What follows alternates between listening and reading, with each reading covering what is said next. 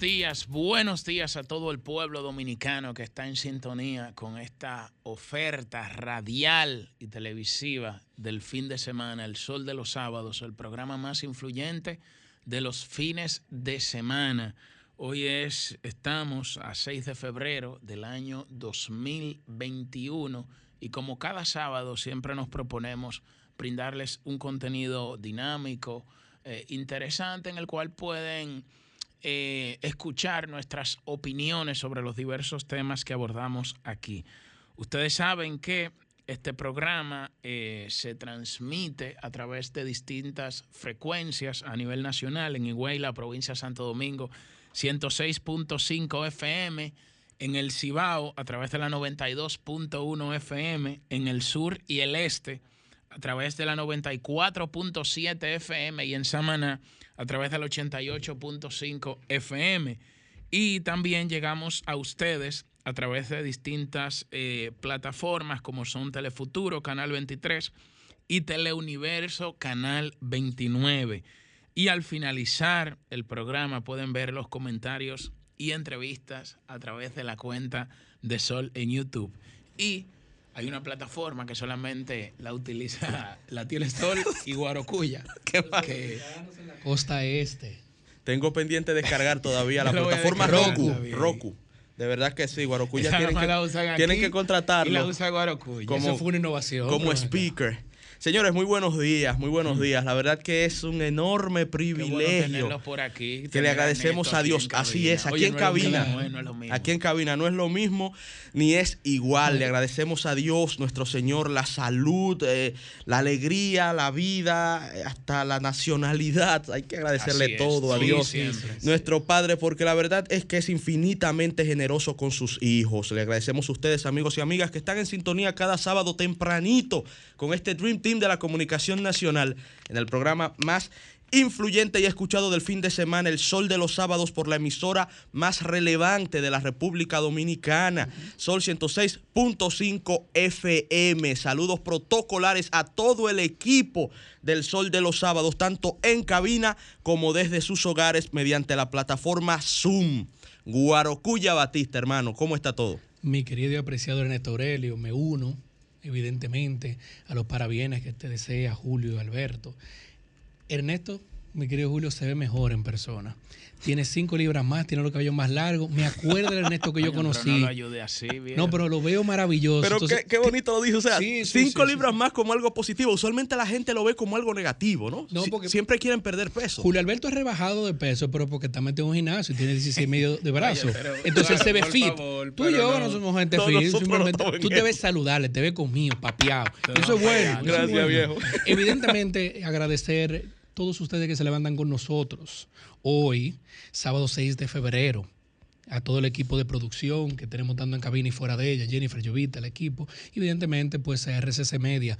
Eh, sí debo de comentar algo breve sobre eso. A veces nos preguntan con algunas de las llamadas y pienso que los que nos escuchan a veces no lo creen. Nadie en este programa nos ha dicho de parte de la producción o de otro qué decir y qué no decir. Así que este programa es de ustedes, los que se levantan con nosotros, los que se unirán en una hora ya a través de los canales de, televisión. Este programa es de ustedes. Aquí nadie se le corta y a nadie se le dice de qué decir o de qué hablar. Y eso es importante porque no creo que muchos programas tengan ese beneficio de la duda. También, evidentemente, a todos los compañeros que se nos están uniendo tanto por Zoom y, ¿por qué no?, a nuestro querido licenciado, titán de la juventud. The Titan. Sí. Mi hermano querido. Estaba en el mirador corriendo. El sí. Hizo como ¿Usted cree que es mentira? Señores, mire, yo a Yuri le escribí, le escribí cuando me levanté. Vamos arriba, Guaro, ven. Que 6 y 33 de la mañana me levanté, voy, voy para allá. Y Yuri me dice, me estoy bañando que estaba corriendo en el mirador.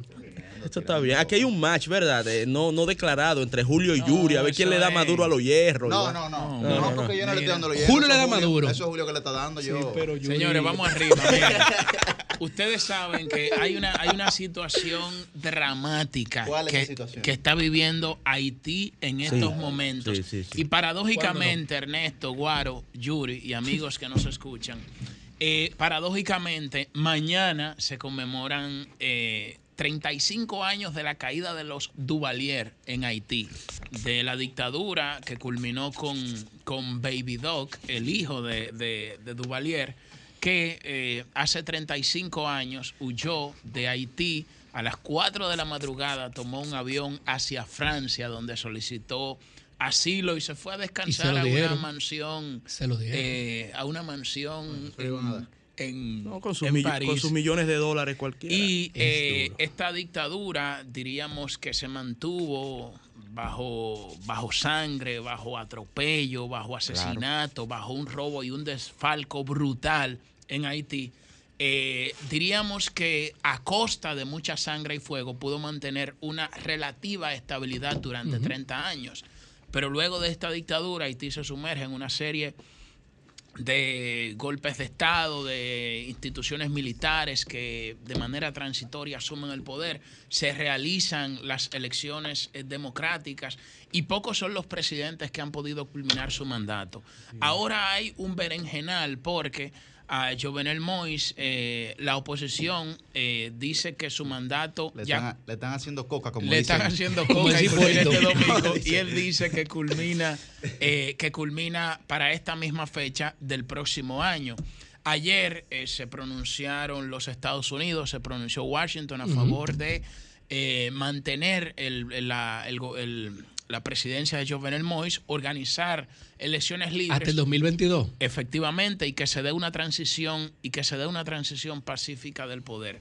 Pero esta situación se agrava cuando los poderes eh, fácticos de Haití proponen una especie de comisión eh, provisional eh, para que tome el poder, para que organice las elecciones y para que el presidente actual de Haití tenga que renunciar del poder. Sin embargo, esto eh, es, una, es una situación, diríamos, eh, característica que ha vivido el vecino país. Ustedes saben que se da en el marco, aunque se anunció ya, eh, se había anunciado semanas atrás de que la República Dominicana había llegado a una serie de acuerdos con Haití.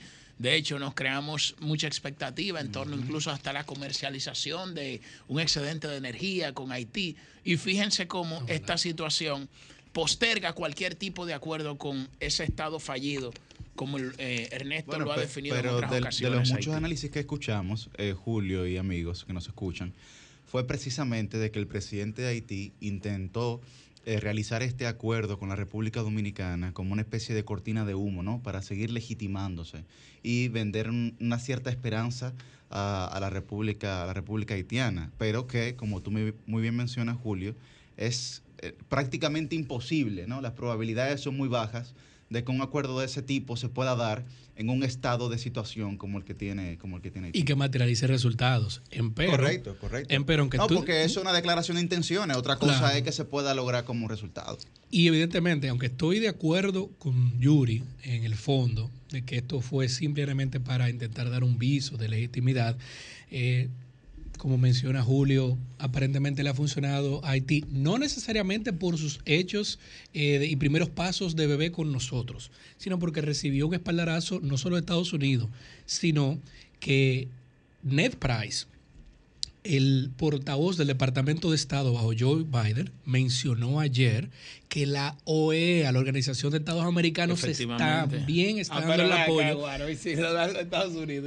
pero con eso ya estamos hablando de que hay organismos internacionales, estamos hablando que hay países, que de repente dice, y lo más importante es que esto estuvo marcado en un pequeño anuncio que no, no escapó eh, al análisis minucioso. Aquí no lo he visto mucho analizado en este país, deberíamos el gobierno de Joe Biden prohibió, detuvo temporalmente la repatriación de haitianos que estaban en estadía ilegal hacia Haití.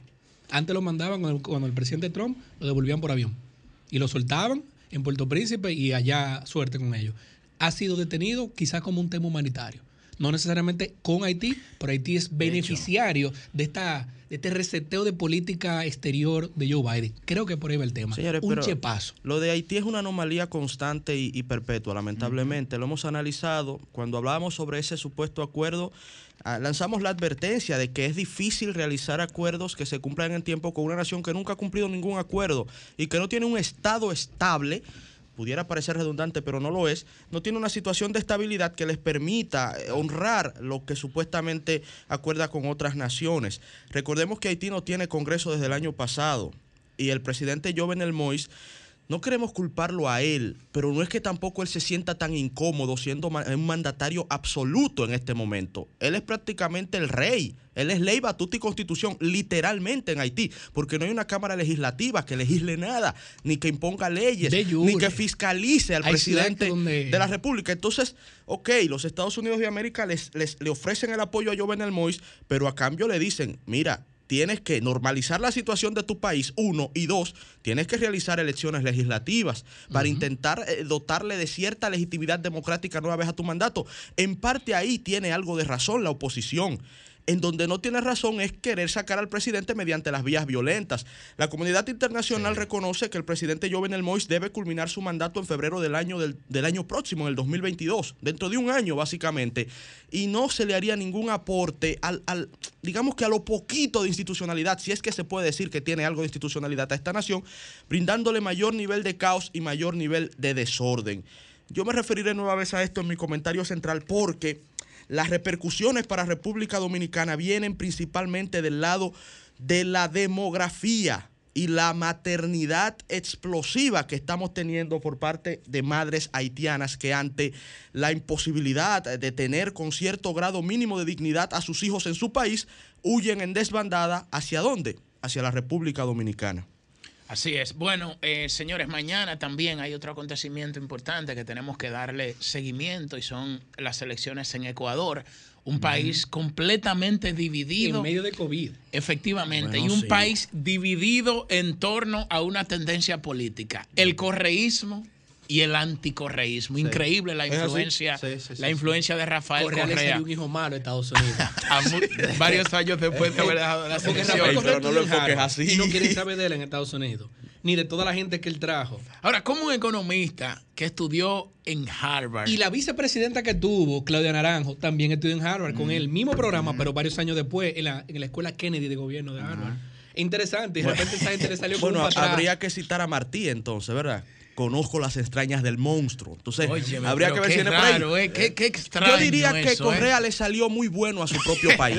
sí, no, porque sí, sí. Oye, ese discurso él se daba sí, exacto, exacto. Correa, oye, hay, que, que Correa la biografía de Correa para ver qué habrá impactado Correa en su vida, le debe que, provocó ese Sí, pero es que, señores, Correa le debe lealtad a Ecuador, no a los Estados Unidos. Quizás tuvo una crisis personal. Por eso es que veo ese enfoque como tan extraño. Tuvo una crisis existencial y comenzó a leer, comenzó a leer mucha filosofía, muchas cosas. La prisión fecunda de, Fidel Castro, le pasó algo así a Correa, sin, estar en prisión. Pero Correa dotó de estabilidad a un país como el de Ecuador, que llegó a tener, a ver, no quiero dar el dato erróneo, pero fueron como nueve presidentes en un periodo de... Sí, en un periodo muy corto, en un periodo muy corto. Entonces, algo parecido. Entonces, un presidente que te dota de estabilidad democrática y crecimiento económico al mismo tiempo, óyeme, hay que valorarlo. Y, sobre todo de una representación internacional extraordinaria. Ahora, ¿eh? lo que Lenin Moreno le hizo a Correa, ahí sí se puede decir que le salió malo. Correa literalmente lo cargó en silla de ruedas, aunque suene feo, pero fue literal. O sea, Correa lo cargó, y lo llevó a la presidencia. y el tipo lo menos que quiere hacerlo es verlo preso. Lo menos que le es verlo preso. Entonces, eso es poca cosa. claro, y que y contribuyó a la polarización de su propia sociedad. Y por eso tenemos al día de hoy. Señores, miren, el odio, wow como decía eh, un proverbio chino, me parece, cuando vayas a salir en venganza, acaba dos tumbas. La del otro y la tuya. Entonces, eso, eso, no, eso no deja, señores. El odio en política eh, es un asunto anticonsustancial. Claro, y viene de la filosofía, pero la gente a veces, como le retiramos la moral a la política de Maquiavelo para acá, o muchos intentaron hacerlo, no, se perdieron en, las aguas de, de, las bajas pasiones y la desaveniencia. Y miren a lo que lleva a las naciones. Es tan sencillo como la baja pasión que ha motivado a Lenin Moreno. Si usted lo ve desde un punto de vista político, es absurdo lo que él ha buscado o lo que ha intentado conseguir y no ha conseguido. Ahí tiene su sociedad dividida y, va a salir de fea manera de la y, presidencia. Y agrégale, agrégale eso, agrégale eso, que en esas elecciones serán marcadas o lo que se va a expresar en el día de mañana van a ser las consecuencias políticas de la crisis sanitaria. Ah, ¿Por qué? ¿Qué pasó con la economía de Ecuador? Se contrajo un 9%. Entonces eso se va a reflejar mañana, oh, oh. el, día de las elecciones. Que en Estados Unidos también eh, eh, parte de la, del voto eh, de rechazo que sacó el presidente Donald Trump fue la mala gestión frente a la crisis sanitaria. Entonces mañana en Ecuador eh, hay que recordar que se van a realizar unas elecciones en medio de un contexto de contracción económica no, no, no, no, solamente eso, habría que ver. Y eso, eso, por eso las encuestas se están eh, dando, marcando como puntero. Andrés Arauz, que es el candidato que representa la corriente política en, el, número uno de la boleta, que es Andrés Arauz, que es el partido eh, que lleva el correísmo. pero también. anda como observador para allá, porque tiene como ese perfil. él le gusta Ecuador. Eh, Ecuador es la competencia natural de la República Dominicana. No se olviden, dominicanos.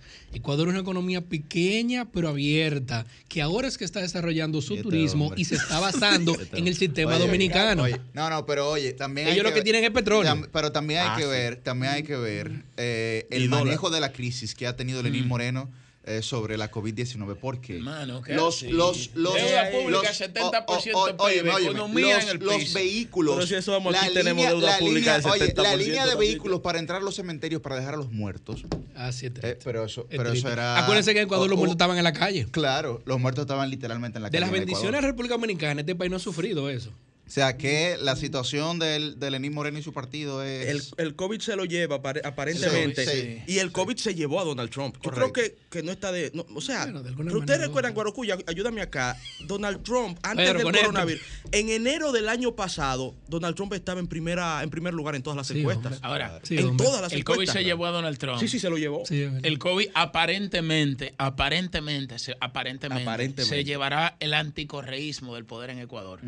¿Y quién trajo a Argenis Contreras al COVID? Eh, Principal, una corte federal migratoria de los Estados Unidos que determinó que él no tenía ningún tipo de amenaza de muerte en la República Dominicana. Hay que entender que Argenis Contreras peticionó vía sus abogados al gobierno americano indicando me van a matar si voy a República Dominicana y él estaba en proceso de deportación.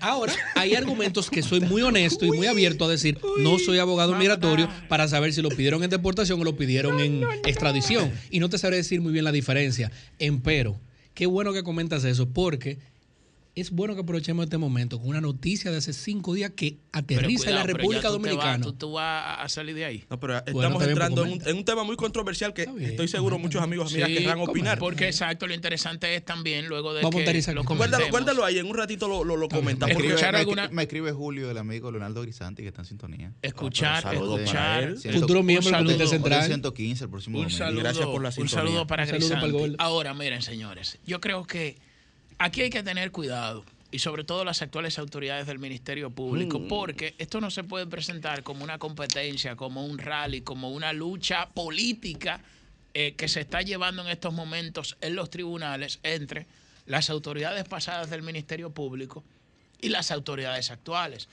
El director de persecución contra la corrupción, que fue presencial a buscar, a recibir a Genis Contreras al aeropuerto. Como todo un rockstar como todo un rockstar y que luego al otro día salió en los, todos los titulares de periódicos, porque recuerden que esta batalla no solo se libra en los tribunales, también se libra en los medios de comunicación. Comienza en los medios de comunicación. efectivamente. Y las redes. Efectivamente. Ah, Entonces, ¿qué pasa? ¿Qué pasa? Que se ha presentado como que las autoridades pasadas no hicieron nada eh, para que Argenis Contreras eh, viniera a rendir cuentas a la justicia dominicana, que no se solicitó de manera no hubo de manera formal una solicitud de extradición. Y en torno a eso se ha generado un debate jurídico. Perfecto. Ahora, las autoridades pasadas lo hicieron mediante la Interpol, una orden de captura internacional en contra de Argenis Contreras para que viniera a presentarse a la justicia dominicana. Y este caso sabemos que tiene un, un, un trasfondo y un matiz político. Ahora, tiene que investigarse, que se investigue este señor, el, autor material de ese hecho, que se investigue quién es el autor intelectual del hecho y que a todo el mundo lo condenen a 30 años de prisión si se presentan los elementos de pruebas correspondientes. Porque aquí estamos hablando de un catedrático de la UAS, de un profesor de la UAS. Oye, nadie merece morir eh, eh, eh, de esa manera. Pero mucho menos si estamos hablando de una persona que fue un, profesor universitario, no estamos hablando de un tipo que está delinquiendo en la calle, ni, ni, matando gente, ni cometiendo fechorías en la calle, sino un tipo que era profesor universitario, catedrático, eh, una persona comunicador, una persona eh, un, ser social activo en el país. Entonces, eh, eso merece el castigo de todo y la manera de cómo fue encontrado su cadáver. O sea, eso es terrible, dramático. Lo, tiraron que para los familiares nunca se no, El país no se merece eso. Eso parecía sacar la revista Suceso. No, no, nadie, nadie se merece una muerte tan atroz. O sea, le metieron un tiro, lo tiran en un riachuelo, le ponen un bloque encima para que se hunda con una cadena. Un pero por esa razón es que menos debería el caso tomar un giro. No puede. Tomar un giro distinto. Ni, ni, ni convertirlo en un espectáculo tampoco. Porque que sería además de muy, de muy mal gusto y pudiera desacreditar una yo digo siempre intento de, iniciar algún tipo de lucha contra la corrupción y la impunidad. Digo intento porque necesito darle tiempo, ver los resultados, eh, ver cómo se desempeñan. Yo siempre he dicho acá, en este espacio, con toda la responsabilidad que me corresponde, que si aquí vamos a, buscar en el pasado, a hurgar en el pasado en temas de corrupción, debemos de mirar bien atrás.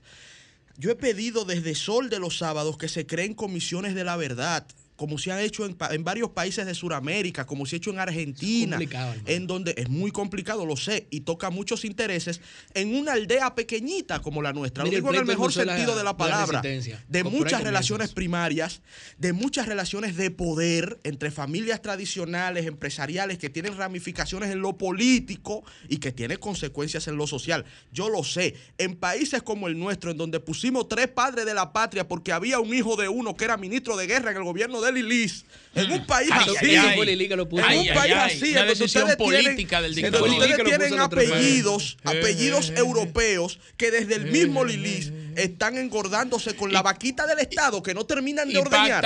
de una vez.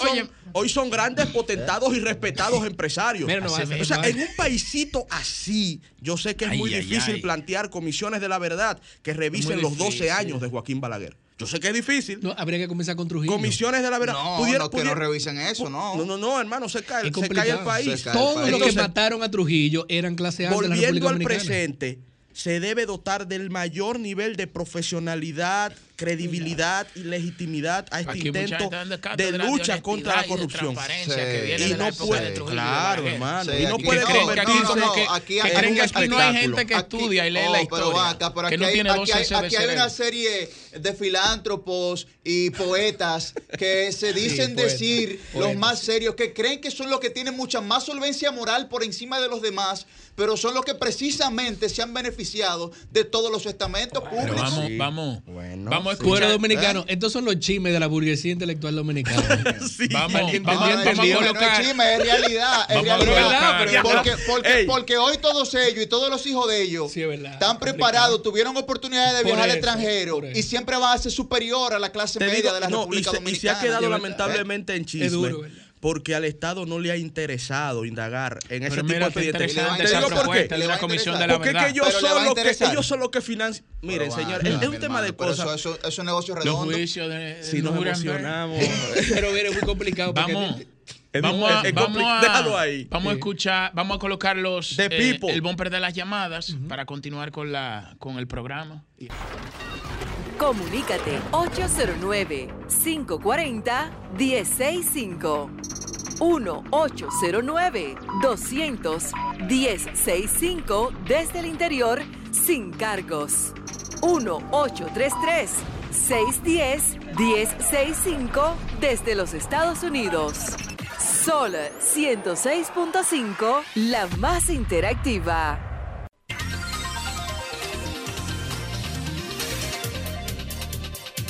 Buenos días, adelante. Buenos días. ¿Qué nombre dónde lo llama? Exacto. De Bonao. Miren, está bien, yo le compro, digo que no haga un espectáculo, pero señores, en una cabeza, una cabeza más o menos pensante un chin, un chin, porque yo soy un tipo del, del pueblo, una, de la plebe, miren, no hay forma de defender a Jean Alain y el problema es que Alain tenía a su jefe que, lo, que le daban órdenes, pero oye, no hay manera en la vida, no hay forma de que hay que hacer un espectáculo, hay que hacerlo de todo a Jean Alain, porque no hay forma de que se capte, porque es que él hizo demasiado maldad, le hizo demasiado maldad al pueblo. Entonces, ¿cómo no? ¿Cómo vamos? ¿Cómo vamos? A, mira, medianamente, ahí está Julio Martínez Pozo, medianamente a justificar lo de Jean Alain. No, pero imposible, hermano. ¿Cómo justificar lo de Jean Alain? Nadie, nadie puede justificar. no, hermano.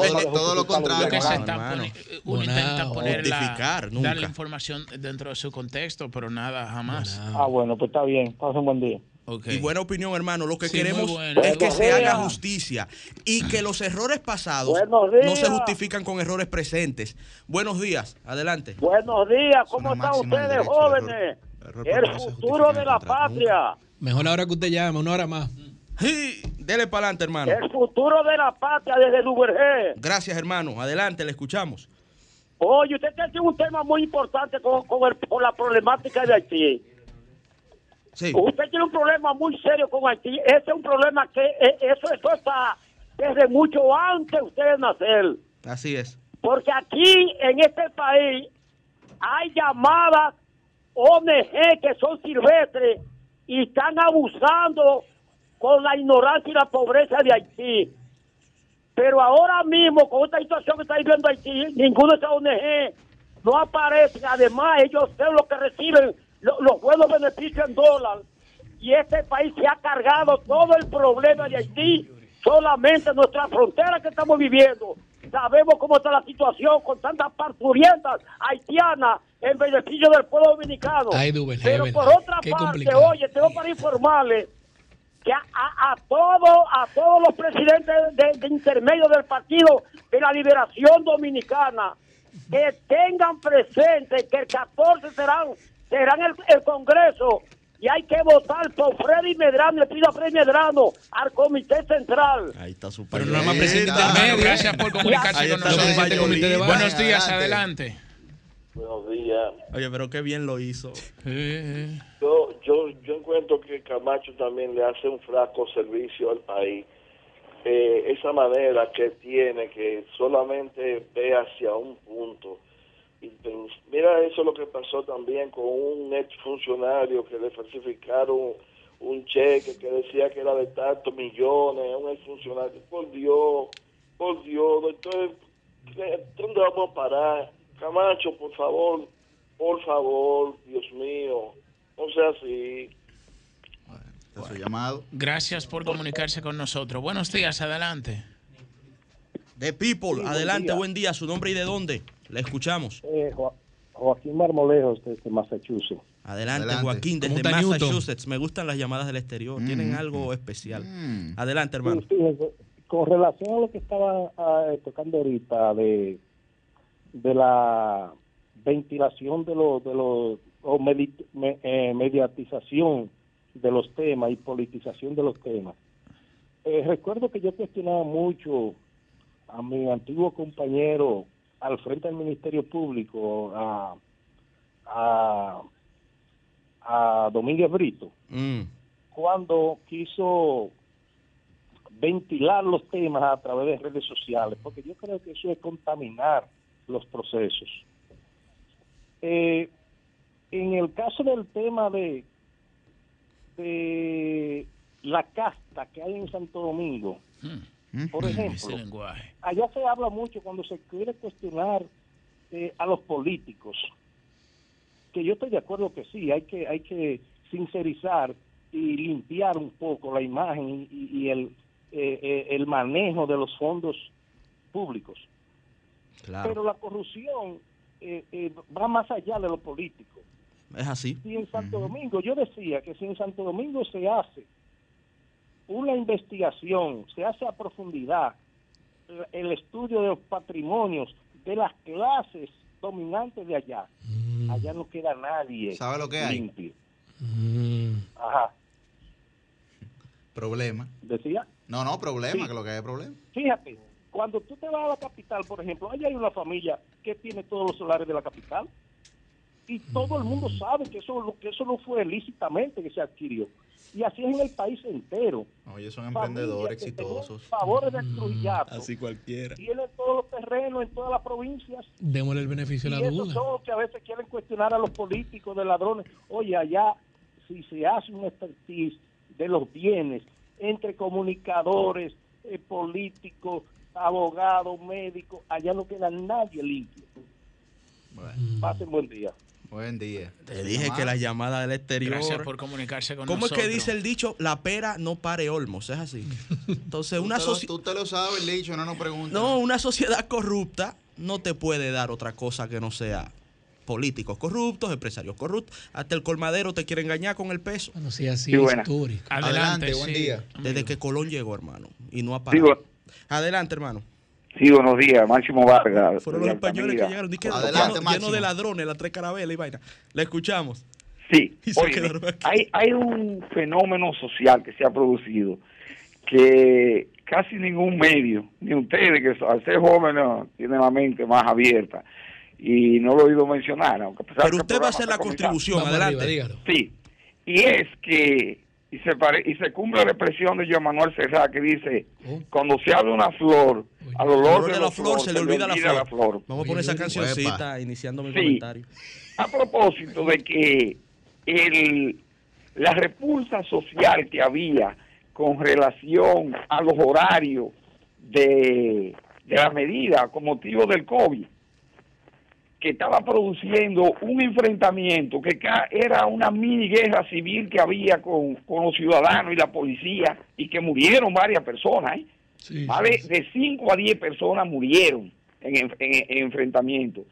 Eh, los tapones que se, arma, que se hacían, eh, sobre todo en Santiago, en Puerto Plata, en la capital es más tradicional, pero aumentaron de manera asombrosa.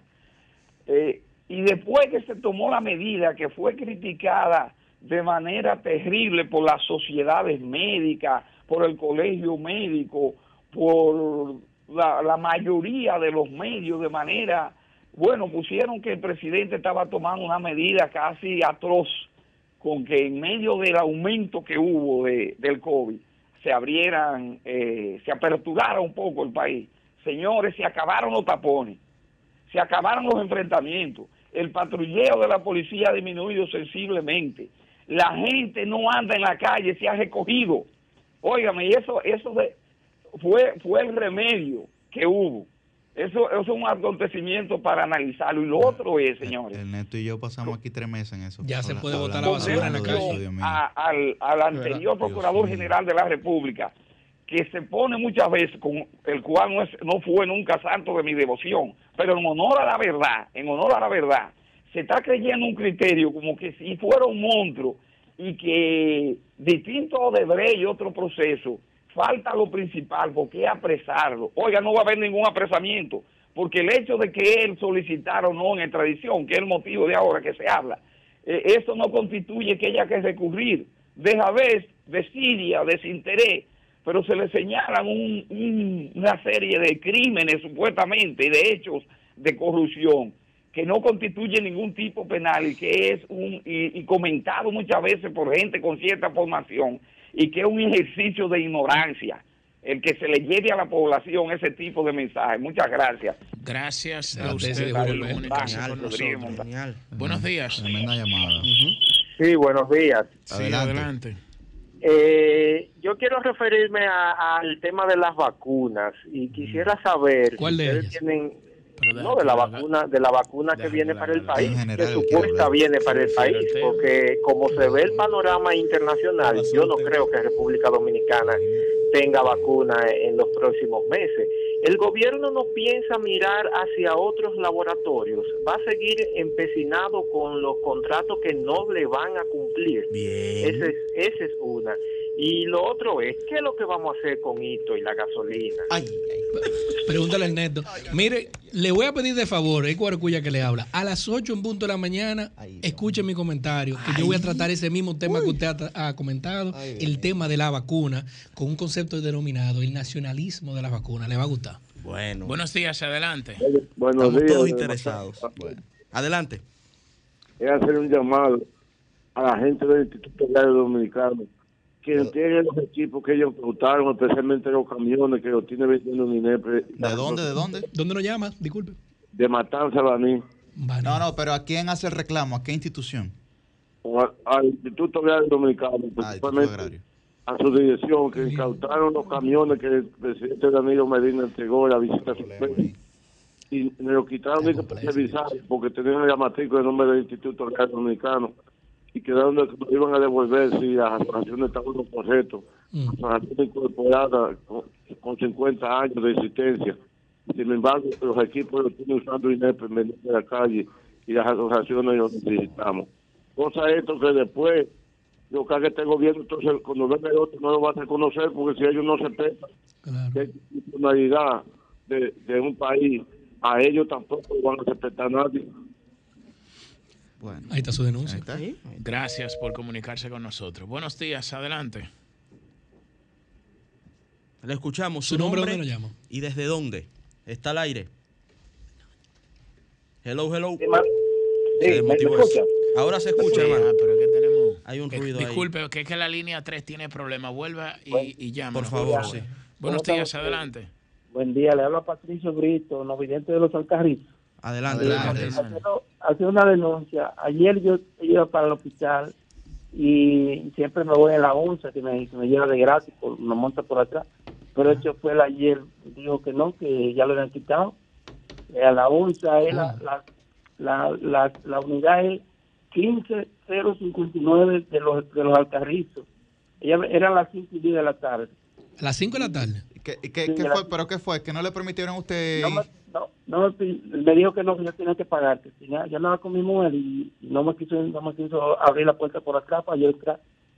Entonces se lo llamado a la gente, de la, de la, al director de la ONSA, que, que corrijan eso, porque ya nosotros hace tiempo que, que tenemos ese servicio, los no videntes, la discapacitados. Los no videntes, bien. Ah, Importante, y más ahora a las 5 de la tarde. La unidad 15059 de, de, venía de la, de, la, de, la, de la capital para los carrizos y no me quiso no me quiso entrar todavía la, la cajera le dijo que sí que tenía permiso. Y él dijo que no que, que ya se le había quitado. Un llamado a la OMS eso no ah, puede ser. llamado a la OMS. Muy bien. Eh, llamar a la OMS para que, resuelvan eso. Porque uno sabe que uno vidente eh, eh, tiene permiso para entrar por atrás todo, todo el tiempo. Sí. Gracias por comunicarse con nosotros. Eh, vamos a tomar eh, la próxima llamada. Buenos días, adelante. ¿En qué línea? Aquí en Zoom. Buenos días, adelante. Buenos días. vamos con esta llamada y luego Yuri presenta al invitado que tenemos eh, vía la plataforma de Zoom. Buenos días, adelante. Hola, buenos días, jóvenes. Sí. escucho con mucha atención todos los sábados. Excelente trabajo. Entre ustedes hay un economista. Miren lo que les quiero plantear. los sindicalistas un carro de una ruta pública paga 90 mil, 100 mil pesos por el derecho a una ruta transitada. Dos, paga 100, 150 pesos diarios por ese derecho, perdón, por hacer la ruta diaria. Entonces, ¿quién fiscaliza ese dinero? ¿A dónde va ese dinero? ¿A las arcas de quién? A mí me cobran impuestos por un monto de dinero que yo gano mensual como salariado. ¿Y ese dinero quién lo fiscaliza? ¿A qué arcas va? ¿Quién lo maneja? Y eso es un negocio con las rutas o las calles de Santo Domingo, que yo pago mis impuestos para que estén limpias, en condiciones, por un negocio. Por eso ¿Alguien puede fiscalizar ese dinero? Los pseudo llamados sindicalistas, que creo que ya prácticamente ni se les llama de esa manera, porque es un eufemismo, claro. son empresarios. Y es un engaño. Son empresarios y deben ser y deben ser, creo que ya formalizados por el Estado como empresarios y sus actividades empresariales deben ser reguladas y claro, reguladas y permitir que todo el mundo pueda invertir en ese El monopolio es la peor expresión de la concentración de mercado. Otra vez, a mí me cobran ITEVI por lo que yo gano, impuestos sobre la renta por lo que yo gano. Y si yo tengo unos negocios ilícitos de droga, vamos a decir, y quiero lavar todo mi dinero con 10, 100 carros públicos en las rutas, y todo eso yo lo puedo hacer porque no hay hermano, ya eso es algo que tiene una implicación ahora está bien es un llamado interesante se entiende la comparación le dejo el tema no no hermano mándale un correo a Camacho y gracias por su llamada el Estado tiene que regular eso establecer parámetros porque también es un, es un servicio mira es una expresión de una sociedad atrasada que debemos superar yo creo que ahí, ahí más o menos nos entendemos todos. Vamos ahora, eh, Yuri, con el invitado que tenemos. Sí, ahora vamos a darle paso al joven Haisel, González, que es un comunitario vía Zoom del el municipio de Santo Domingo Este que nos va a estar comentando sobre algunas situaciones que están ocurriendo allá en la alcaldía. Vimos la noticia de que los, los regidores se habían aumentado ¿no? los sueldos, se habían colocado una serie de viáticos, etcétera.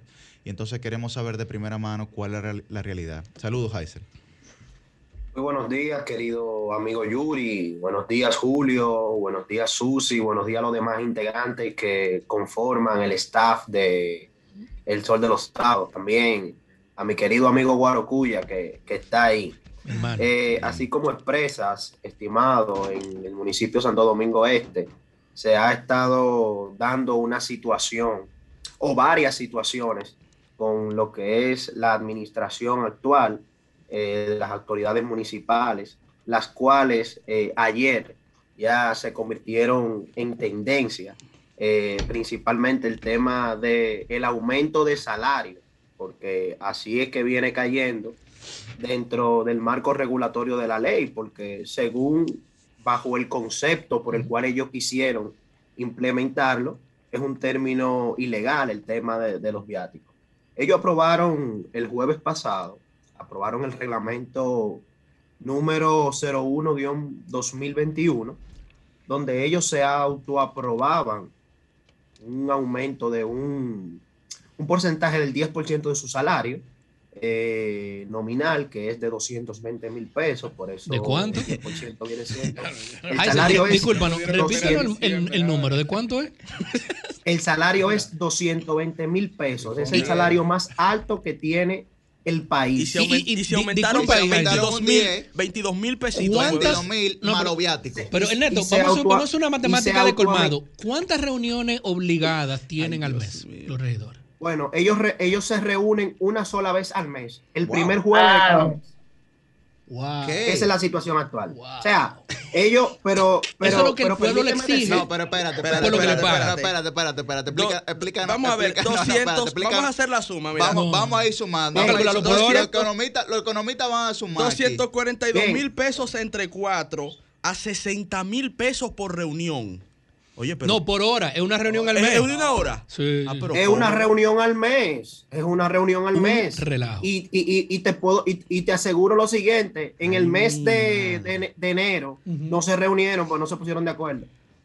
Es fabuloso.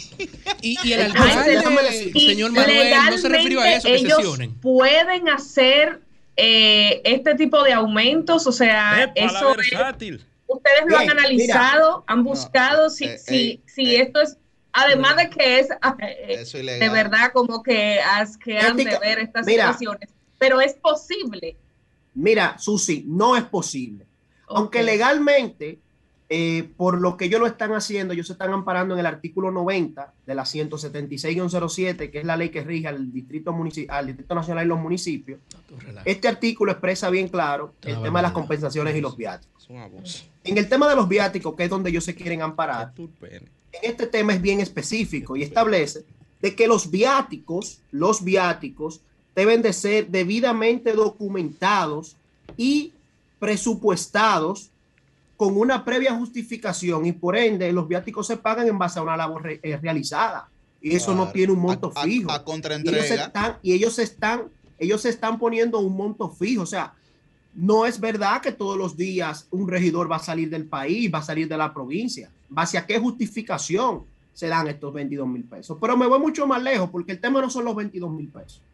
Aquí ya hablamos que tienen un salario base de 220 mil pesos. En, base a, en adición a eso, también reciben una compensación por combustible de 25 mil pesos. Van 245 mil pesos. Y encima de eso, entonces, están los 22 mil pesos de los supuestos viáticos, que yo entiendo que conozco perfectamente la ley 176-07 y puedo invitar a los 33 regidores a que la, debata, a, que, la podamos eh, debatir de que esto no encaja dentro del artículo 90. Esto encaja dentro del artículo 148, dentro del tema de los sueldos, y el único, absolutamente el único que puede someter al Consejo de Regidores esta eh, esta resolución administrativa mediante el presupuesto municipal es el alcalde. Y tú sabes dónde empieza la, la mm. ilegalidad del asunto? Quien lo propone es una regidora que no tiene facultad administrativa según la ley 176-07, porque un regidor lo que es un ente fiscalizador y normativo. Un regidor no tiene potestad administrativa para poder someter ante el Consejo de Regidores una resolución que vaya en contra de los poderes que tiene facultado, pero me voy mucho más lejos. Esto es violatorio con la Constitución en el artículo 140 porque un legislador no puede legislar para beneficio propio. Y una pregunta a un televidente, ¿de qué partido es aquel o aquella regidora, antes que nos despidamos de ti por compromiso de tiempo, ¿de qué partido es ese regidor que propuso ese aumento que luego fue aprobado? Es del Partido Revolucionario Moderno, pero tengo que ser honesto, porque yo soy, antes que dirigente político, soy un ciudadano. Votaron de los 33 regidores, solamente dos se abstuvieron. Ahí estuvo. todos los partidos, incluyendo mi partido, el Partido de la Liberación Dominicana. La clase no se suicida. Bueno, vamos a agradecerle. Y, eh, lo que quería decir, queridos amigos, permiten brevemente, es lo siguiente, que nosotros, eh, junto a un grupo de comunitarios, estaremos este próximo, en esta semana, estaremos depositando ante el Congreso Nacional una solicitud de interpelación al alcalde Manuel Jiménez y al Consejo de Regidores para que sean sometidos a un juicio político en base, en base a esta eh, decisión que fueron las que ustedes se enteraron, lleno de basura porque esa es la situación. Manuel Jiménez, muchísimas Muchísimas gracias a Jaisel González, comunitario de Santo Domingo Este, un dirigente eh, ya de probada experiencia, joven. Bueno, muchísimas gracias, le Esperamos que. Espérate, Haisel, una, una pregunta. Mm. ¿La basura cómo sigue en estos momentos? ¿Ya se, se ha hecho algo? La basura va bien. Lo que está mal es el ayuntamiento. Después del Consejo de Gobierno. Pero ya está ahí tranquilo. Ya obras públicas, los camiones de obras públicas se están recogiendo la basura. Ay, tenía varios días sin reír. Estimado Julio. Yo te quiero invitar a que nosotros transitemos por el municipio de Santo Domingo Este. De verdad te digo. ¿Es posible transitar? Que el tema es caótico. Es, un caos, es, un caos. es un tema de verdad que a mí me avergüenza, de verdad, decir que soy del municipio de Santo Domingo Este por la condición en la que las autoridades se han estado manejando. Oye, increíble. gracias, hermano. Vamos a cambio fuera.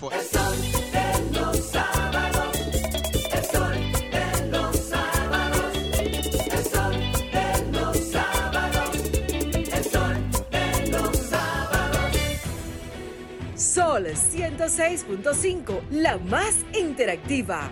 Una emisora RCC Miria. Hay momentos que se quedan con nosotros por toda una vida, como ese desafío que por fin dominas, como ese paso tan importante que das junto a la persona correcta, o como ese primer amigo que nunca deja a tu lado. Así también se quedan los fondos de tu pensión contigo en AFP Popular creemos en esto y por eso trabajamos cada día en fortalecer las bases para el futuro que mereces.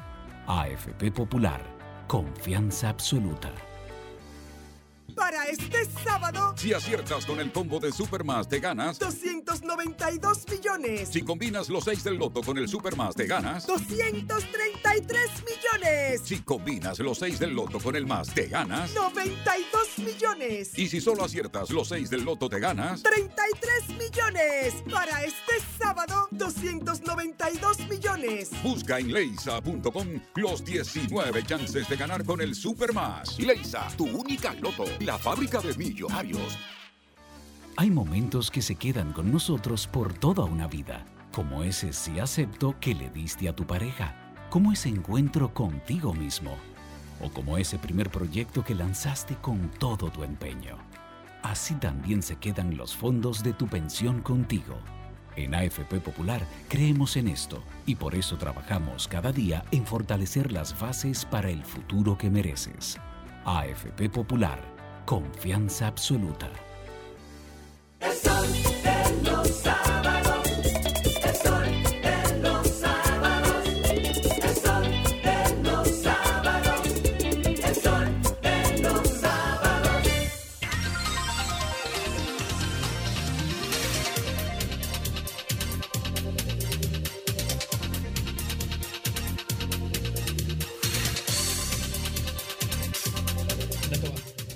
Señores, damos nueva vez la bienvenida a nuestra querida amiga, la versátil Susi Aquino Gotro.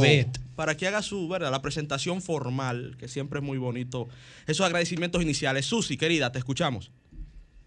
Muchas gracias, querido amigo. Pues nada, como siempre, agradecida de estar aquí conectada con ustedes y pues ya tenemos un ratito acá, podemos interactuar con, con el invitado y con toda la gente que se levanta con nosotros para recibir las informaciones. Agradecer a la vida de que estamos aquí y de que estamos de pie.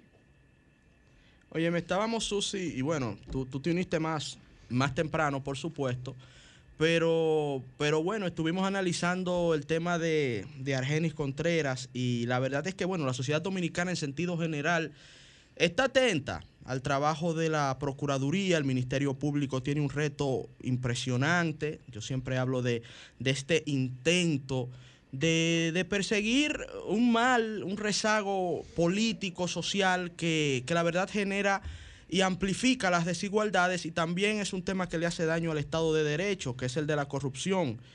No sabemos qué opinión pudieras tener, eh, escuchamos también a los oyentes, y lo que uno desea a grosso modo, hemos insistido en eso, hemos insistido de manera categórica en que lo que uno desea es que se exprese la justicia en su mayor nivel de imparcialidad posible y en su Mm. mayor, claro, porque es lo, es lo que es lo, es lo, ese sería el aporte que se le pudiera hacer a la institucionalidad democrática y nos gustaría saber tu parecer al respecto.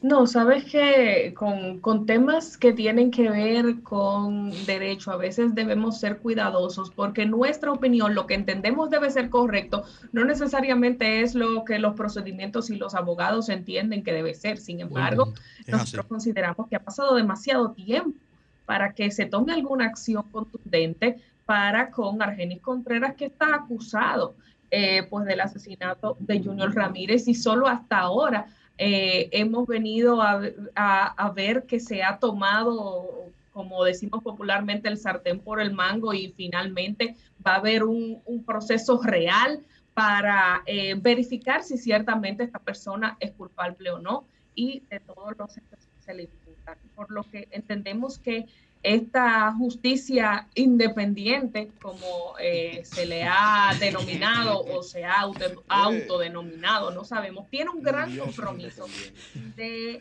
cumplir, cumplir con toda la necesidad y la sed que tiene el pueblo dominicano de que efectivamente se haga eh, como su nombre lo dice, justicia de manera independiente e imparcial con respecto a este tipo de casos. Las muertes no deben eh, quedar impunes. Ningún delito debería quedar impune, pero cuando implica la vida de un ser humano, eh, entendemos que debe haber algún tipo de ahínco y supervisión en que todo se haga de la manera más correcta posible, porque lo único que no vuelve para atrás, lo único que no se puede resarcir nunca es la vida. Cuando se pierde a alguien ya, esa persona deja de estar, deja de estar y, y no se puede recuperar. Bueno, gracias a Susi. Vamos ahora a arrancar con la ronda de comentarios. Y eh, tiene el, efectivamente a las 8 de la mañana, vamos a abrir ahora a las 7 y 55, pero vamos a colocarle. 54, no me mata el Vamos a colocarle un bompercito a Guaro para que no entremos seco así con él. Guaro Cuya Batista, vamos a colocar un bompercito. El sol de los sábados, el sol de los sábados, el sol de los sábados, el sol de los sábados.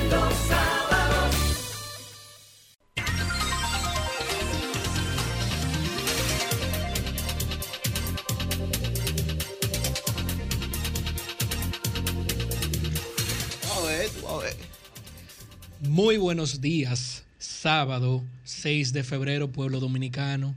Agradecerle a todos los que se levantan con nosotros desde temprano, 7 de la mañana, y los que se nos unen ahora, casi las 8. Vamos a pedirle a mi querido compañero Ernesto Aurelio, quien se ha comprometido públicamente, un saludo a doña Jessica, que va a venir todos los sábados acá, porque su presencia aquí es necesaria.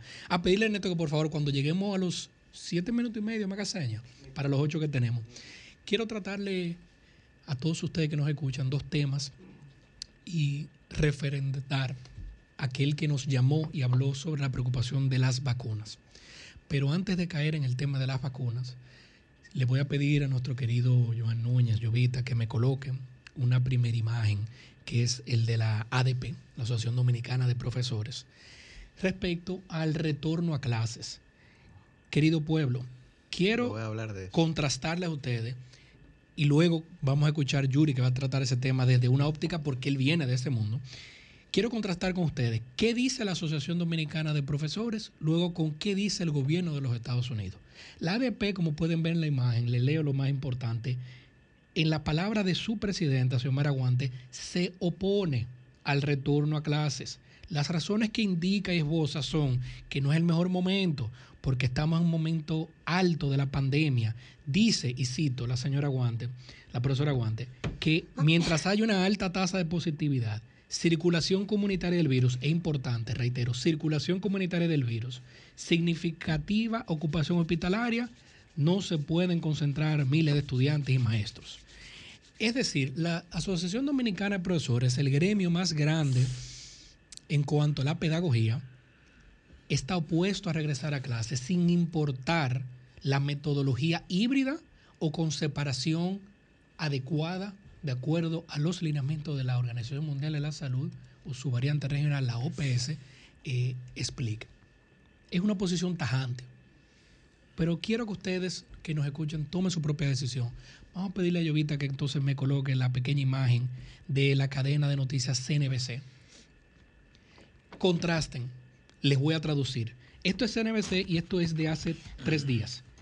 Dice que el director de la CDC, le reitero a todos ustedes, este es el organismo cumbre en los Estados Unidos en cuanto al manejo del COVID. Dice el gobierno de los Estados Unidos que las escuelas pueden abrir de manera segura, sin siquiera tener que vacunar a los profesores.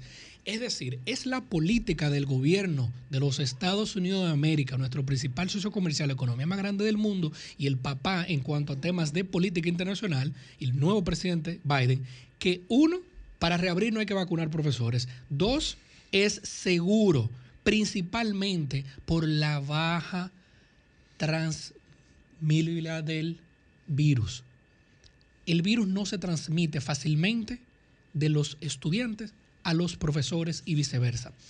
El virus no se convierte, de acuerdo a los estudios de la CDC de los Estados Unidos, en un foco de contagio en las escuelas, siempre y cuando se lleven a cabo ciertas medidas tradicionales. Lógicamente, usted va a la escuela Uruguay, en Villa Francisca, usted no puede llenar la misma cantidad de estudiantes que habían. Usted lo divide, lo divide en tres y pone tres tandas si tiene que hacerlo. Y si tiene que dar clase en la noche, hasta lo hace dando clases en la noche. Lo que queremos haber dicho con esto es, contrasten ustedes cómo la República Dominicana el gobierno dominicano se ve de cierta medida chantajeada por la ADP y en Estados Unidos es el mismo gobierno que le dice a los profesores, tenemos que abrir. Lo hemos dicho aquí por muchas semanas y muchos de los compañeros aquí se nos han unido en este llanto.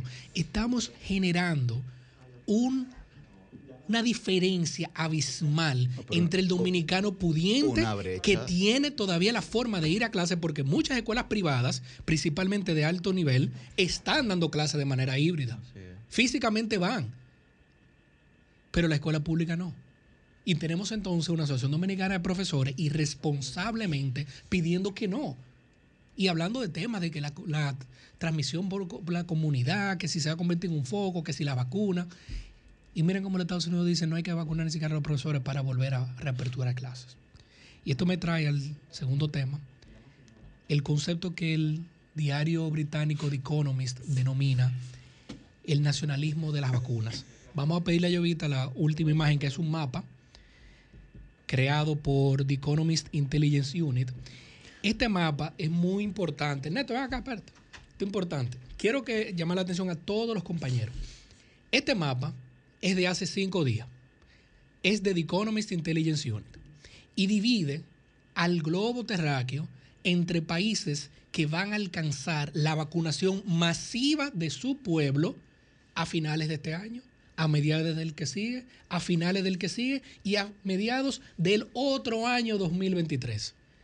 Miren dónde la República Dominicana está situada según The Economist.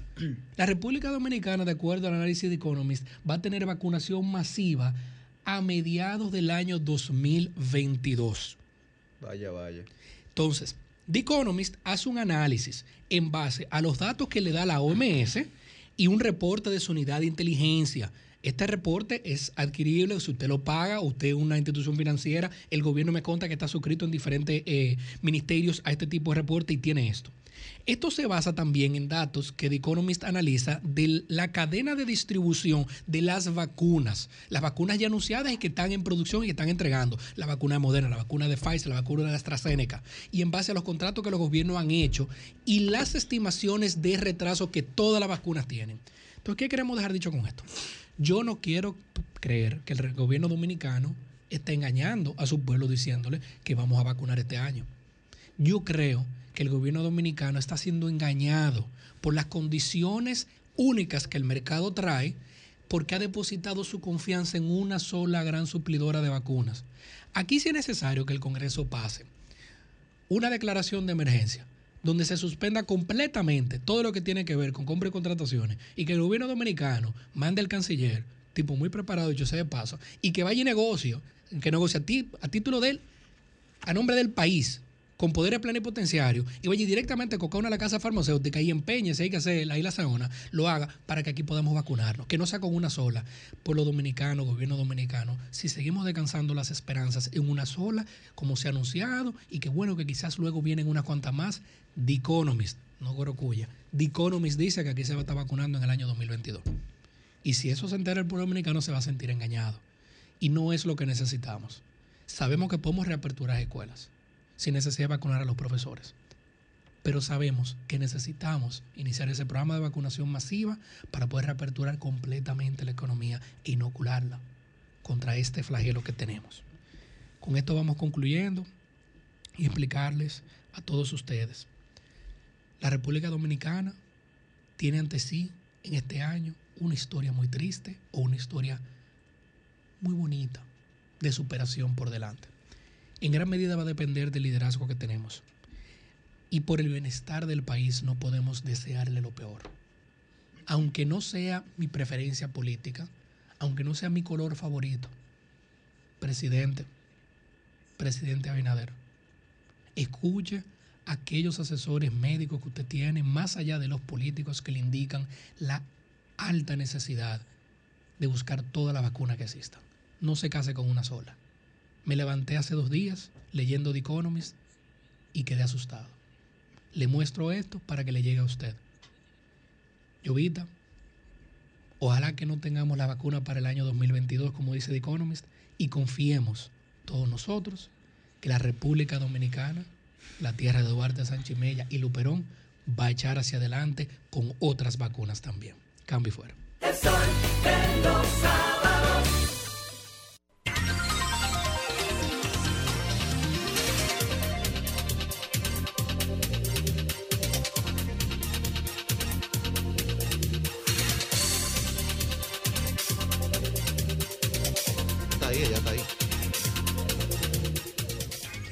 Continuamos con la ronda de comentarios en el sol de los sábados y ahora a las 8 y 3 minutos de la mañana le corresponde el turno al titán.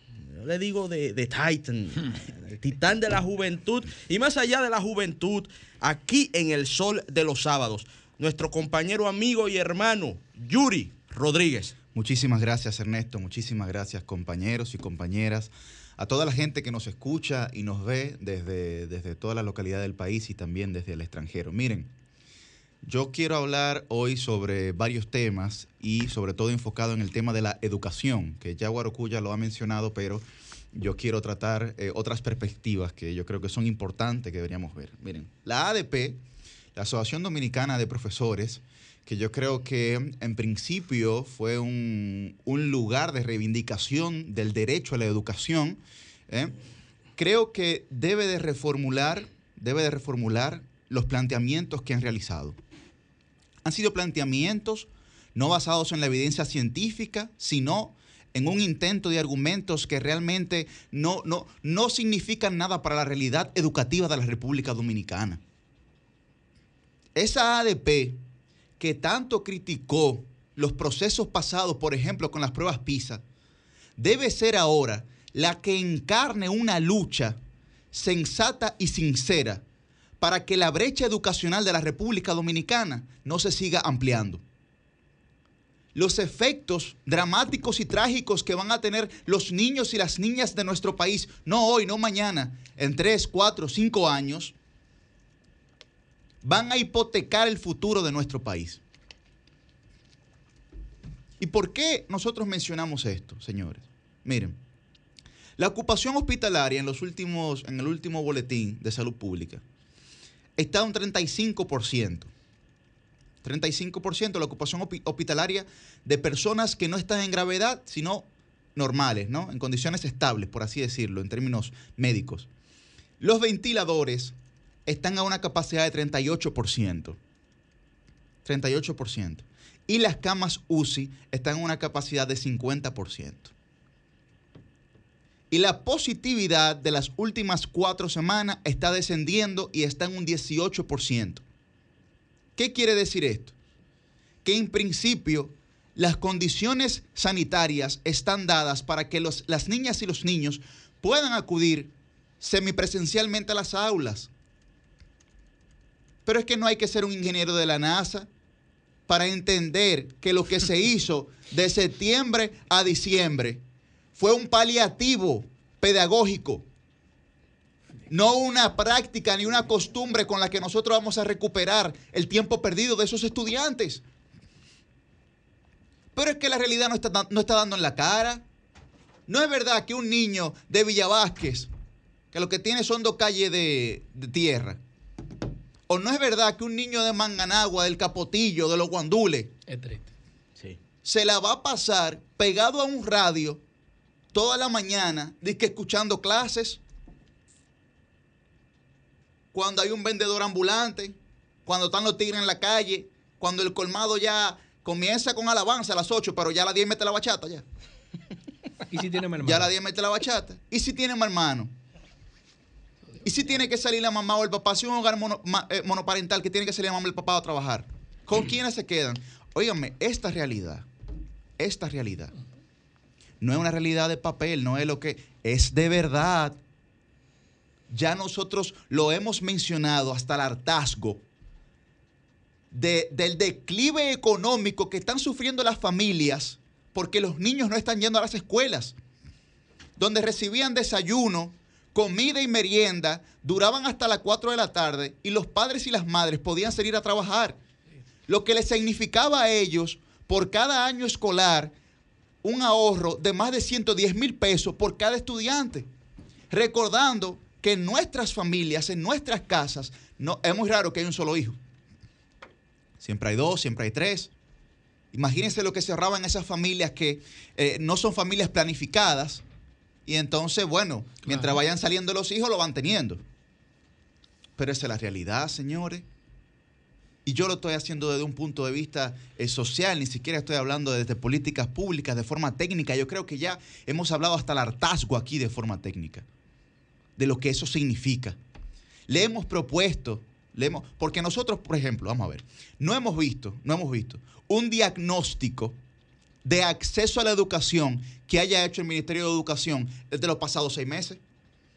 El primer semestre de clases no se tiene un diagnóstico de acceso, es decir, suponiendo, si se divide por regionales, como es educación que tiene 18 regionales, y esas regionales se dividen por distritos educativos, que son 123, cada distrito educativo tiene que rendirle un informe diagnóstico al Ministerio de Educación diciendo cuál es el porcentaje de acceso de los estudiantes registrados en ese distrito.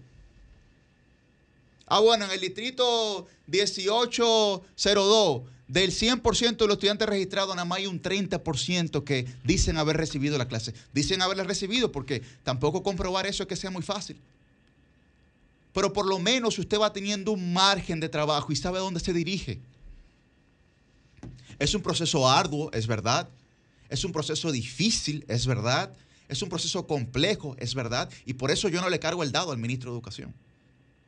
porque es un trabajazo. Ahora, tiene que haber una voluntad y una intención que se concreta en realidades.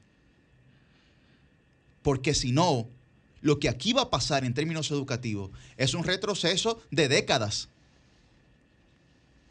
Si no recuerdan la principal lucha, ¿cuál era la principal lucha para los candidatos a las elecciones en el año 2012? Los principales candidatos eran Danilo Medina e Hipólito Mejía. La principal lucha era el 4% por la educación. El 4% por la educación. No sirve de nada ya. Que ahora no está sirviendo de nada, pero era el 4% por la educación. ¿Ustedes creen que eso no va a resurgir?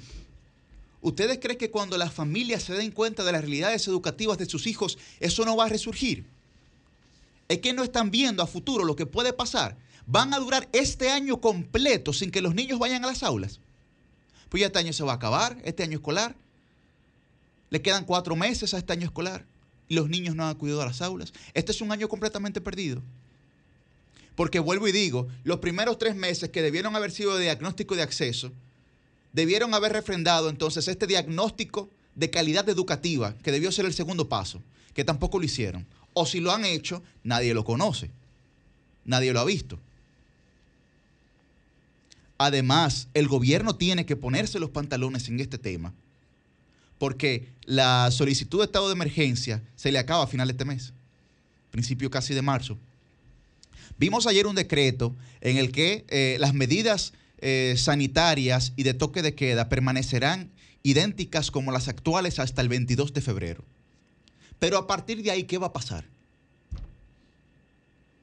Miren lo que está diciendo Guarocuya, la vacuna. Bueno, lo que está diciendo The Economist, no nosotros. The Economist está haciendo una proyección de que la República Dominicana va a tener la vacuna a mediados del año 2022. Es decir, no queda, no queda precisamente un año un año y algunos tres meses. Esa es la realidad de la República Dominicana que nosotros no estamos viendo, no estamos conociendo. Si esa es la esperanza de la República Dominicana, entonces ¿cuál va a ser el plan que nosotros vamos a tener en los próximos meses? Deberíamos mirar hacia Rusia, la Sputnik, que salió ahora con un noventa y tanto por ciento de efectividad. La que sea. Deberíamos mirar hacia la cubana, deberíamos mirar hacia cualquier otra, hacia la que sea. Bueno, pero entonces tenemos que hacerlo. Pero la preocupación mayor que yo tengo con el tema educativo en la República Dominicana, miren, eh, solo la cultura salva a los pueblos.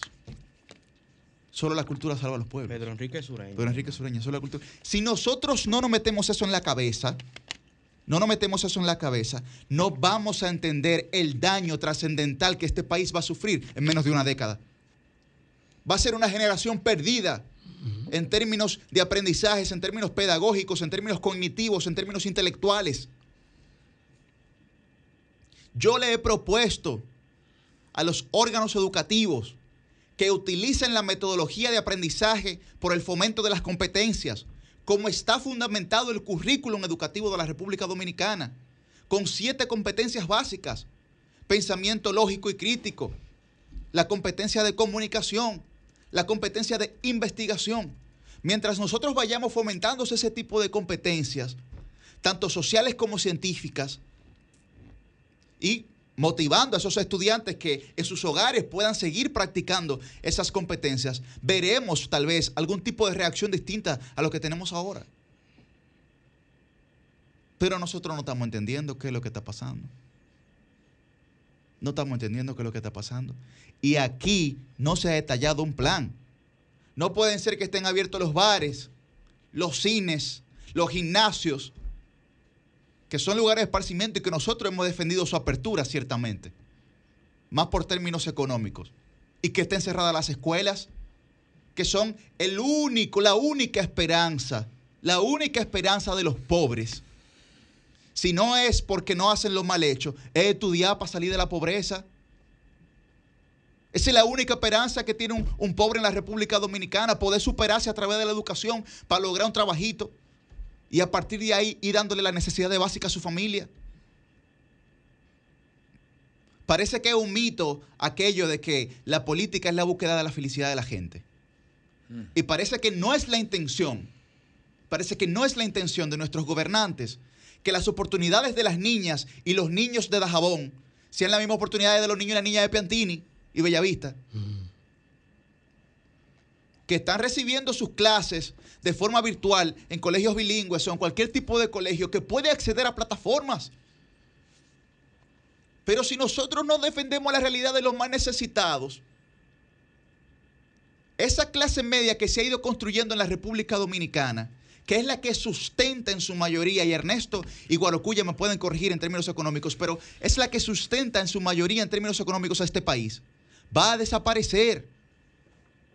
Va a desaparecer. La realidad económica, y pueden decir lo que ustedes quieran del PLD, pero la realidad económica de este país hace 16 años no es la misma que la de hoy. Ni cuando usted le pregunta a una persona cómo usted estaba hace 16 años, la persona le dice, ahora estoy mejor que como estaba. 100%. Ah, que he tenido que trabajar mucho, que me he tenido que fajar, que me pudo haber ido mejor. Perfecto, pero está mejor. Y su realidad de poder adquisitivo es muy superior al que tenían. Si nosotros no entendemos esa dinámica, oigan el tiempo que pasó, pasaron 16 años. No fueron dos años, no fueron cuatro años, no fueron dos periodos de gobierno. Fueron dos de Lionel, dos de Danilo. Y ahí fue que más o menos pudieron. Entonces, esto es un proceso en una sociedad diversa, complicada y que hasta el punto actual presenta síntomas de división profunda, de profundo divorcio entre sus líderes y sus bases. No solamente me refiero al gobierno, me refiero a todos los partidos políticos que tienen una resta profunda de credibilidad frente a la sociedad. Yuval Noah Harari habla en un artículo y él dice, lo que viene es peor y parece, y parece que no hay adultos en la sala. Parece que no hay adultos en la sala. Anthony Gutiérrez, que es un eh, consultor de campañas electorales español, tiene un artículo muy importante que a mí me gustaría que ustedes leyeran, que dice, mejor la esperanza que la utopía. Y la única forma de nosotros poder generar esperanza en esta sociedad, y con esto voy concluyendo, es a través de palabras y acciones coherentes. La mayor virtud humana siempre será la coherencia entre las palabras y las acciones. De nada tiene seguir lanzando programas, seguir advirtiendo sobre programas, si al final nosotros sabemos que nos estamos engañando a nosotros mismos, porque no hay posibilidad de implementar muchos de esos programas, porque nuestra realidad es otra. Yo exhorto de verdad, así como, y yo decía, yo le decía al presidente Abinader, presidente, usted tiene, al inicio hice ese comentario aquí cuando él ganó, presidente, usted tiene, usted tiene varios desafíos. Pero para mí son seis desafíos básicos que los sigue teniendo y se están ahondando. La crisis sanitaria, la crisis económica y la crisis educativa en términos sociales. Y en términos internos, en términos internos, tienes su crisis partidaria, tiene funcionarios en el gobierno que sabemos que, que no están haciendo lo correcto, ¿eh? que no están haciendo lo que sabemos aquí lo que estamos diciendo, que no están haciendo lo correcto. Y finalmente tiene una lucha, tiene una lucha de división social. Esas para mí son las seis principales eh, eh, amenazas que tiene el presidente Leo Binader. Y no crea, presidente, que nosotros queremos que esas amenazas se concreten. Porque si usted sale mal, salimos mal todito. Eso es verdad. Salimos mal todito. Y esa es la realidad. Nosotros no podemos venir aquí a expresarnos con hipocresía sabiendo que la realidad de un país depende ciertamente de un colectivo y no de una individualidad. Y esa es la realidad. Así que, por favor, por favor, intenten preparar un plan para la educación dominicana, porque si no, si no, la tragedia de una generación perdida será el único resultado que obtengamos de esta realidad.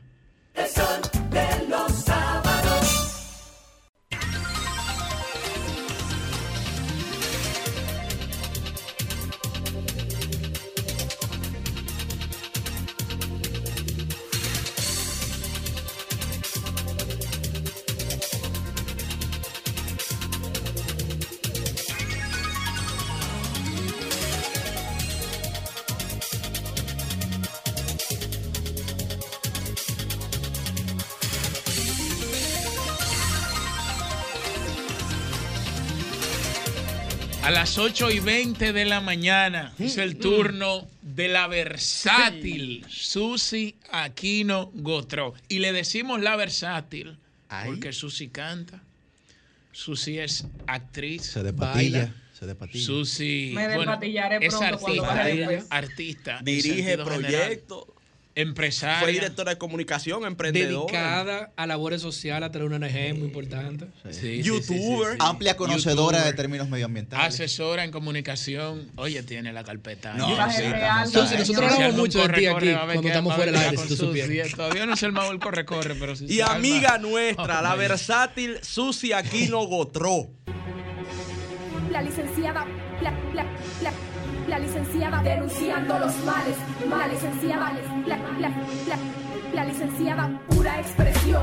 Muchísimas gracias, muchísimas gracias a mis compañeros por esa hermosa presentación que me realizan cada sábado. Ya me tienen mal acostumbrada a tantos elogios y palabras lindas para conmigo. Señores, el tema que queremos tratar en el día de hoy se divide en tres, pero es uno solo, y es que paulatinamente parece que se va a reabrir el país por fin, eh, porque hay situaciones donde ya cuando se extiende demasiado en ciertas medidas, eh, hay que buscar la manera en que la economía y también la vida de las personas no se vaya por el sumidero.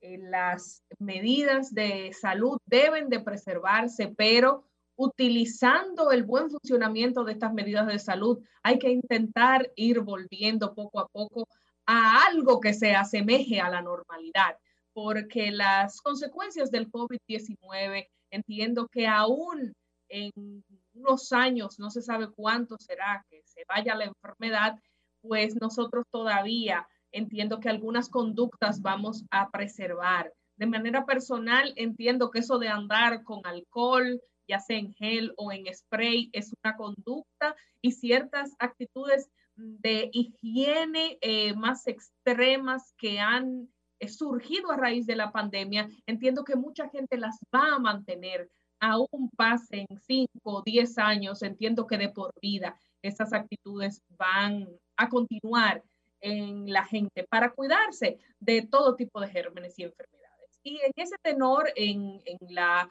disposición de ver cómo se va reabriendo el país, hay diferentes instituciones que han estado tomando medidas. Una es la que ya mis compañeros comentaban en cada uno de sus eh, espacios para hablar de los diferentes temas sobre el Ministerio de Salud y el Ministerio de Educación que están eh, elaborando los protocolos para reabrir las escuelas. Allí, pues, se anunció que hay una mesa técnica que está trabajando con este tema de eh, los equipos de ambos ministerios para la elaboración de tres protocolos específicamente. Uno son las directrices de la primera infancia, el otro es el protocolo de regreso a la escolaridad semipresencial y el otro es el de escuelas saludables. Quiero destacar esta parte de la semipresencialidad para que se entienda, no como muchos quieren denunciar, que es que los muchachos van a entrar como chicos sin ley y a estar en esas escuelas de una manera desorganizada y que bueno, vamos a llegar fuego con todas las aulas y ahí va a pasar un desastre. Entonces, se supone y debe ser así que las autoridades garantizarán que se cumplan con los protocolos y con las medidas necesarias para que nuestros niños, en especial los que menos pueden, tengan un acceso a las escuelas de la manera más organizada posible y preservando su salud. Es por esto que en la parte de eh, escuelas saludables, según leímos y esperamos que se cumpla al pie de la letra, se van a estar certificando eh, los planteles para que eh, se verifique, por ejemplo, detalles como la infraestructura de los centros, las condiciones eh, sanitarias, el personal que dispone, el ambiente de seguridad para todos, tanto para niños, niñas, maestros y demás personal de las escuelas y el compromiso de la comunidad escolar de garantizar la semipresencialidad acompañado por el Ministerio de Salud en estas medidas es importante que no solo las autoridades cumplan su rol, sino también los padres, sino también los estudiantes, de acatar las disposiciones que se van a estar tomando para que paulatinamente se retorne a las aulas, ya que para el proceso de aprendizaje de los estudiantes es necesaria esta decisión. Claro, se tomaron las medidas que había que hacer para que el año escolar no se quedara, pero no es eh, un secreto para nadie que las condiciones naturales en las cuales o de mejor favorabilidad o de mayor favorabilidad para que un estudiante aprenda y pueda adquirir los conocimientos es en el aula donde hay una cierta igualdad de oportunidades de obtener el pan de la enseñanza de todos los que estén en el salón. El segundo tema de reapertura es el que se relaciona con el Ministerio de Cultura. Anunció ayer que los teatros van a estar a un 50% de su capacidad y que se van a estar abriendo con los protocolos necesarios, utilización de mascarillas, mantener el distanciamiento y eh, se va a buscar cuidar no solamente a los artistas, sino también al público que esté asistiendo allí. Esta es la segunda vez que se reabren las tablas en República Dominicana porque en noviembre se había autorizado abrir los teatros, pero luego con el decreto del 8 de enero de este año del Poder Ejecutivo se cerraron otra vez. Y la verdad es que la clase artística está harta con J y cansada de no poder presentar sus espectáculos, de no poder eh, subsistir económicamente con su oficio. Los que producimos teatro, amamos el teatro, visitamos de manera frecuente el teatro, estamos hastiados de no poder visitar una sala con el debido distanciamiento, distanciamiento que no lo hay en un mall, que no lo hay en un supermercado, que no lo hay en diversos lugares, en las filas de los vehículos públicos para usted abordarlo, que no, no lo hay. Entonces decíamos, parece que es la cultura, parece que es la cultura que enferma a la gente, el aprender, el ver cosas nuevas, el, el deleitarse con algo que te saque de la cotidianidad. O sea que yo celebro esta decisión y es importante que nosotros, eh, pues dentro de la medida de lo posible y las precauciones del lugar, asistamos al teatro, que si es cerca la gente en momentos regulares, imagínese ahora luego de una pandemia. Hay que apoyar el teatro dominicano para que no fallezca junto al COVID-19 y pueda seguir creando, manifestando arte y sus artistas puedan seguir subsistiendo. Y la tercera información que habla sobre la reapertura paulatina del país. Es una reunión que se sostuvo con el Ministerio de Salud Pública y las asociaciones de bares y restaurantes. Ellos eh, pues seguir viendo cuáles son los eh, protocolos implementados para poder abrir un poco más estos centros, porque se ha hablado de los restaurantes, pero la parte de los bares fueron a reclamar su espacio allí a esta reunión para pedir unas certificaciones que les indicarán cuáles son las cantidades máximas de personas que pueden ir y eh, también los bares pidieron que su protocolo y su inclusión es muy diferente a la de los restaurantes, por lo que están pidiendo la mano amiga del gobierno para poder reiniciar sus operaciones. También me llamó la atención que los colmadones serán incluidos, lo cual eh, me llena un poco de preocupación porque eh, hay que ver cuáles van a ser las medidas que se tomarán para que dentro de los colmadones estas directrices se cumplan. Si ya en los bares será difícil, imagínese en un colmadón, es un poco complicado cuando eh, la cadena de frías, no cadena de frío, la cadena de frías van haciendo efecto en la gente. Pero bueno, Vamos a ver qué va a pasar con esta reunión. Definitivamente hubo una representación amplia de las diferentes asociaciones de bares y restaurantes de la zona colonial, de San Francisco, eh, de Constanza, del ensanche Osama y demás. Y veremos cómo se van a cumplir con los diferentes protocolos, porque la verdad es que tanto en materia educativa como en materia cultural y en materia de estos centros de diversión, que más que centros de diversión para la gente también son centros de actividad económica para muchas familias cuyo sustento depende de ellos, es importante. Mencionaba jocosamente los colmadones, pero hay que también tener en cuenta que los colmados no solamente son eh, lugares donde se despachan y destapan bebidas alcohólicas, sino que también son lugares donde la gente pues va a comprar sus diversos productos. Entonces, hay que preservar la estabilidad económica y la salud también. Pero no nos sirve de nada tener una cosa sin la otra, porque si no hay estabilidad económica por falta de recursos, no podemos mantener nuestra salud. Y si no hay salud, entonces no tenemos nada por lo cual luchar, porque pues el que no tiene salud está en riesgo de perder su vida. Vamos a ver cuáles serán las medidas más concretas de todas estas acciones paulatinas para que la República Dominicana pueda intentar volver a algo similar a lo que una vez se llamó la normalidad. Eso de los sábados, eso de los sábados, eso de los sábados, eso de los sábados. Sol 106.5, la más interactiva. Una emisora RCC Miria. Hay momentos que se quedan con nosotros por toda una vida, como ese desafío que por fin dominas, como ese paso tan importante que das junto a la persona correcta, o como ese primer amigo que nunca deja a tu lado. Así también se quedan los fondos de tu pensión contigo. En AFP Popular creemos en esto y por eso trabajamos cada día en fortalecer las bases para el futuro que mereces. AFP Popular, confianza absoluta. ¿Necesita asistencia de emergencias legales? Pues nuestros servicios son para usted. Acciones constitucionales, responsabilidad civil, revisión de contrato, recuperación de crédito son solo algunas de las soluciones que les brinda PMC Clínica Jurídica. Asistencia legal 24 horas al día, los 7 días de la semana, en todo el territorio nacional. Llámanos al 829-604-5221. PMC Clínica Jurídica. Asistencia legal como ninguna otra. Para este sábado, Si aciertas con el combo de Supermas, te ganas. 292 millones. Si combinas los 6 del loto con el Supermas, te ganas. 233 millones. Si combinas los 6 del loto con el más, te ganas. 92 millones. Y si solo aciertas los 6 del loto, te ganas. 33 millones. Para este sábado, 292 millones. Busca en leisa.com los 19 chances de ganar con el Supermas. Leisa, tu única loto, la fábrica de millonarios.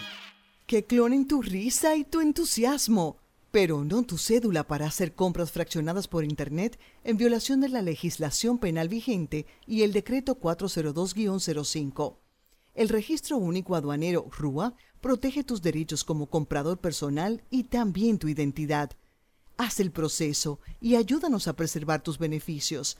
Accede al portal de aduanas, pestaña Servicios, sección Introducción o desde la página de tu courier. Cuando completes el formulario, recuerda activar el RUA desde el correo que recibirás como confirmación. Dirección General de Aduanas, de tu lado y más abierta que nunca.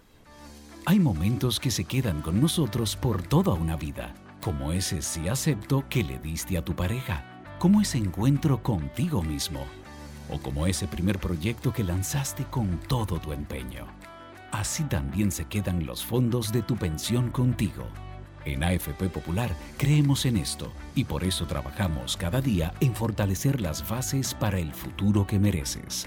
AFP Popular, confianza absoluta.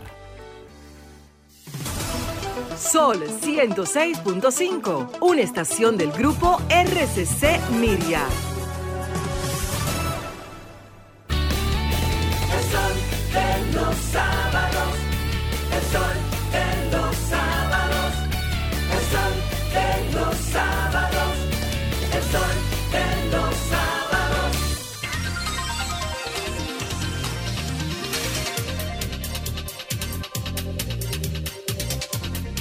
8 y 34 minutos, hoy sábado 6 de febrero, ha llegado el turno esperado desde cabina, live, en vivo y directo de mi compañero de carrera de economía de la madre y maestra, Ernesto Aurelio Jiménez, de Muy- Escolástico. Muchísimas gracias, Guarocuya Batista. Gracias a todos los amigos y amigas que están en sintonía con nosotros en este el programa más escuchado de la República Dominicana los fines de semana en la emisora más interactiva de este país, Sol 106.5 FM. Agradecimientos ante todo a Dios, nuestro Señor el Todopoderoso.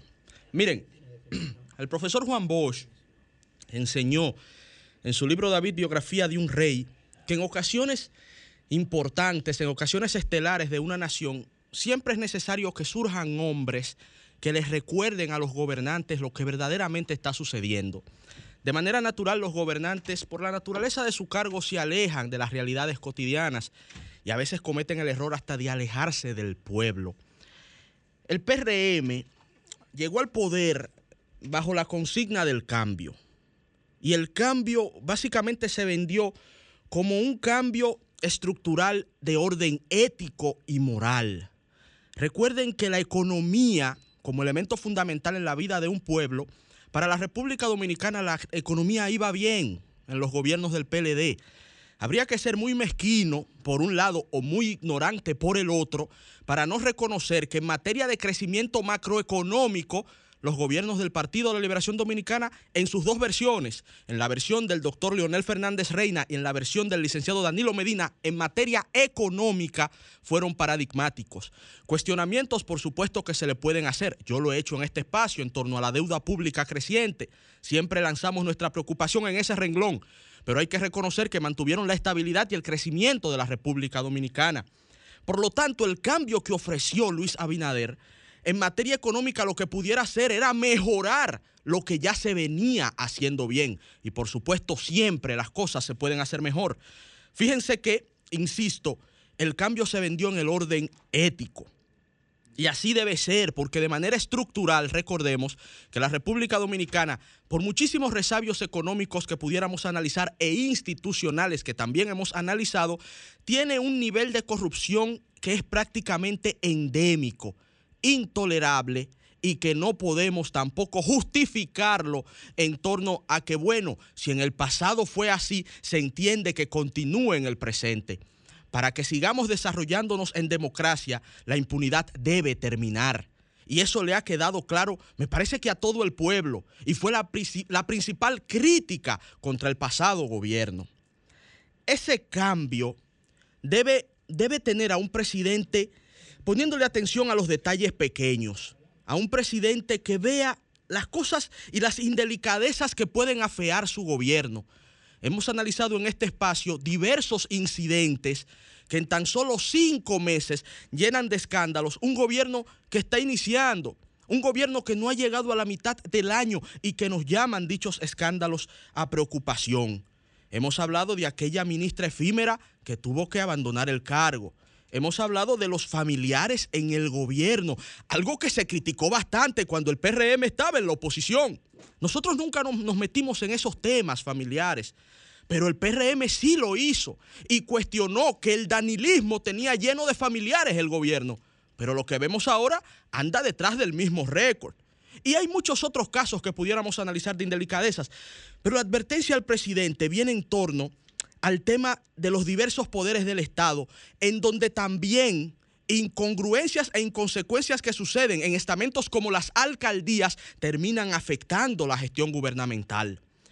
Recuerden que el patricio, el padre de la patria, Juan Pablo Duarte, en su concepto de constitución, en su visión de constitución, instituyó un cuarto poder del Estado, el poder municipal. Y ese poder municipal, que debería ser el más cercano al pueblo, en los proyectos de descentralización del Estado que se han venido gestando desde mitad del siglo XX hasta la fecha, se ha visto inmerso en, repito, debería ser el más cercano al pueblo, pero se han visto inmerso en escándalos de corrupción que por la escasa fiscalización e inclusive a veces escasa atención de los medios de comunicación suelen quedar impunes. Y si hay un caso paradigmático de desaciertos desde las alcaldías en República Dominicana, yo creo que el premio ahí se lo ganó Santo Domingo Este. Recuerden que Santo Domingo Este hace apenas 20 años era parte de la capital histórica de la República Dominicana, Santo Domingo de Guzmán. En el gobierno de Hipólito Mejía, a raíz de una modificación constitucional, la capital histórica se dividió y el Distrito Nacional quedó con apenas 100 kilómetros cuadrados promedio y Santo Domingo Este pasó a ser el municipio más grande del país. Su primer alcalde fue Domingo Batista. Algo interesante, algo interesante sobre él, eso iba a decir. No, no, vamos, no vamos a hacer una radiografía de dicha alcaldía porque el pueblo le dio un mote que creo lo describe de manera brillante y todos entendemos el fracaso de dicha gestión. El pueblo le puso Domingo Basura. No estoy nunca de acuerdo con ese tipo de epítetos, no los utilizo, tan solo lo enmarco en este comentario para que la gente entienda el grado de desaprobación que obtuvo dicha gestión. Luego le sucede Juan de los Santos, el difunto, extinto Juan de los Santos. Con todo el respeto que uno le tiene a las figuras que ya pasaron, hay que decir que no fue que él fuera muy bueno. El asunto es que después que usted viene de un desastre, aunque sea mediocre, se ve mucho mejor que lo que pasó. Es como una lucecita pequeña en medio de una oscuridad absoluta. Sí, es pequeña la luz, pero es, es, mejor a lo que se tenía antes. Eso fue lo que pasó con Juan de los Santos. Bueno, y hay que reconocerle su insistencia para que en ocho años de gobierno de Danilo Medina se construyeran apenas 4.3 kilómetros de metro. Fue una lucha titánica de Juan de los Santos para que el presidente Medina, que se rehusaba a continuar una obra que me imagino él veía como una impronta de Leonel Fernández. Y dentro de toda la mezquindad y bajas pasiones que le caracterizó, al parecer no le interesaba darle continuidad a algo que tenía esa impronta tan fuerte ante la población de modernidad y desarrollo como el metro de Santo Domingo y que la gente se lo endilga con mucha justicia y razón a Leonel Fernández. Bueno, Juan de los Santos llevó esa batalla y lo consiguió y en ocho años apenas se lograron 4.3 kilómetros de metro, desde el puente de la 17 hasta Megacentro. Y eso hay que reconocérselo a Juan de los Santos. Ok, pero fue una gestión mediocre. Luego vino, yo creo que el peor alcalde en la historia de la nación, que la gente le, le llama el cañero, Alfredo Martínez, y bueno, la verdad es que sí, fue un cañero dirigiendo una alcaldía, no se podía esperar mucho más de ahí. No porque uno le tenga ningún tipo de desconsideración a un obrero que se merece todo el respeto del mundo como un cañero, que produce con su sudor, su, sudor y su sacrificio recursos para mantener a su familia. Tiene toda la dignidad del mundo. Ahora, no tendría los conocimientos suficientes ni las cualificaciones suficientes para dirigir una alcaldía. Y en eso el tipo fue un tolete. Hay que decirlo de esa manera. Fue una imposición de Danilo Medina a Santo Domingo Este. Y esa imposición Santo Domingo Este la pagó caramba con creces. Con terrible dolor, lleno de basura, de miseria y de degradación institucional. Santo Domingo Este que le agradezca el peor alcalde de su historia a Danilo Medina. Todos lo saben y todos sabemos la historia. Si yo empiezo aquí a contarla, se me iría el tiempo. Se lo impusieron primero a Domingo Jiménez, que creo que era la mejor opción, no porque sea mi padre, sino porque era el más preparado en esa contienda. Y luego se lo impusieron a Karen Ricardo, dentro del mismo danilismo. Como ellos suelen actuar, como ellos se identifican y se caracterizan, el poder por el poder, por eso lo sacaron de la presidencia. Resulta que ahora tienen, y válgame Dios, nunca pensé que iba a decir esto, pero ahora tienen al poeta intelectual, le compuso una canción bellísima al profesor Juan Bosch, se llama Vivirá, la hemos puesto aquí a inicios de nuestro comentario. El intelectual Manuel Jiménez, claro, y aquella canción hermosa que la artista española Ana Belén interpreta, ¿no? Y popularizó. Bueno, y popularizó, escrita por Manuel Jiménez. Bueno, yo nunca pensé que iba a decir esto, pero parece que Manuel Jiménez le va a romper el récord al cañero. Manuel Jiménez va camino a ser el peor alcalde que ha tenido Santo Domingo Este en toda su historia. El hombre llegó de la mano del pueblo porque querían salir del desastre anterior y el PLD, el danilismo, perdón, corrijo, el danilismo, le querían imponer otro candidato, que no me voy a meter en ese tema porque esto tampoco se trata de crear enemigos gratuitos. Pero bueno, eligieron a Manuel Jiménez y Manuel Jiménez llega ganándose de plano, de inmediato, la desafección de los miembros del Partido Revolucionario Moderno no tiene el afecto de los miembros del Partido de la Liberación Dominicana. Tampoco cuenta con el afecto ni el apoyo de los miembros del Partido Fuerza del Pueblo.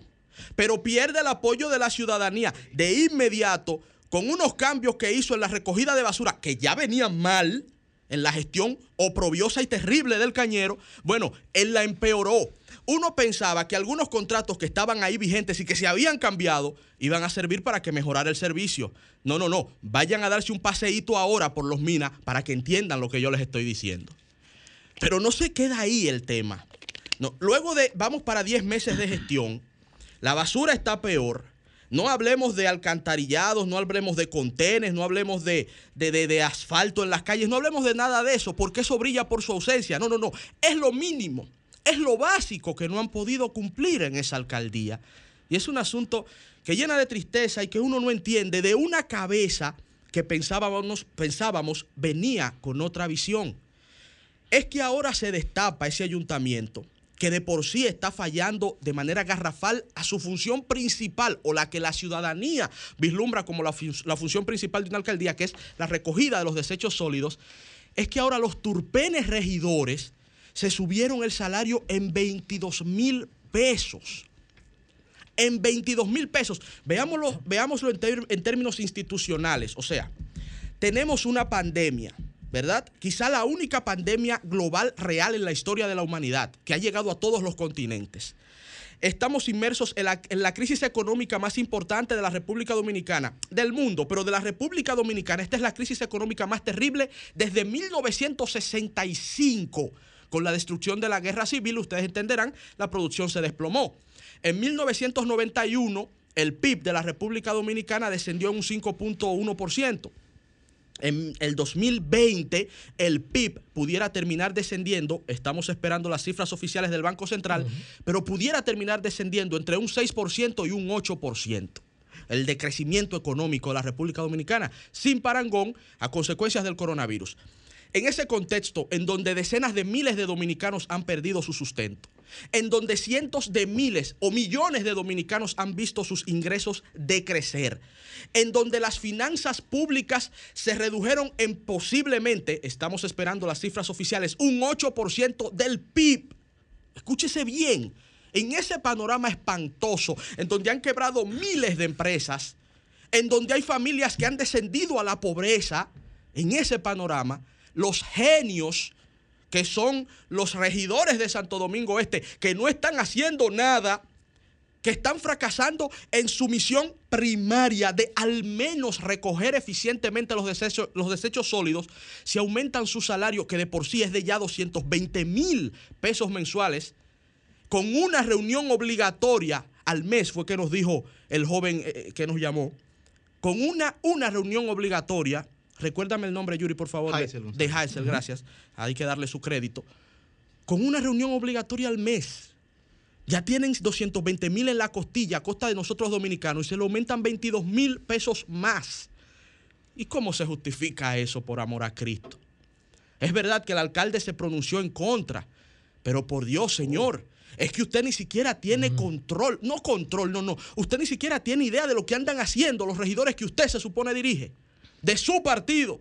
La propuesta vino del Partido Revolucionario Moderno. Por eso le hacemos la advertencia al presidente Luis Abinader. Hay que estar pendiente de esos detalles porque al final el pueblo como que lo conjuga todo y se lo achaca al presidente. Mm. Todo. Porque tampoco hay conciencia de división de poderes. No solo del pueblo, ¿eh? También de los que gobiernan que son los primeros que rompen las normas. Y en una sociedad en donde los que lideran son los primeros en romper las normas, que no se puede esperar de los que seguimos como ejemplo aquellos que se supone deberían guiarnos. Entonces, no es solo eso, no, no. Es que el, alcalde Manuel Jiménez aparece ante la prensa denunciando lo que sus regidores están haciendo. Es una burla y un desconocimiento garrafal hasta de la propia ley. Va más allá de una violación a la ley es una violación de las normas éticas, es un robo al pueblo dominicano, eso debe ser catalogado como corrupción. Que por cierto, presidente Abinader, en el año 2020, que ya iban cuatro meses de su gobierno y estaremos atentos al 2021, Transparencia Internacional ya midió el 2020, aparecimos en el lugar 137 en materia de corrupción administrativa. Lo repito, el cambio no puede quedarse en lo estético y en lo económico las perspectivas son peores. Es un cambio estructural, ético y moral, desde el ejercicio y la concepción del poder a la cabeza del Estado. Va más allá y es más complejo de lo que muchas veces se pudiera ver por encima de las apariencias banales. Y culmino diciendo, y llamando la atención al pueblo dominicano, a los que nos están escuchando, a los municipios de Santo Domingo Este, que tan mala suerte han tenido. Señores, hay que pedirle al presidente Abinader y creo que se puede hacer hasta cierto tipo de presión social en este sentido, porque es la única solución que le veo en este momento. Aquí lo que hay que resolver problemas y buscar las vías para resolverlos, para solucionarlos. El presidente Abinader que se siente con sus, con sus alcaldes. Él es el líder del Partido Revolucionario Moderno, o al menos debería serlo.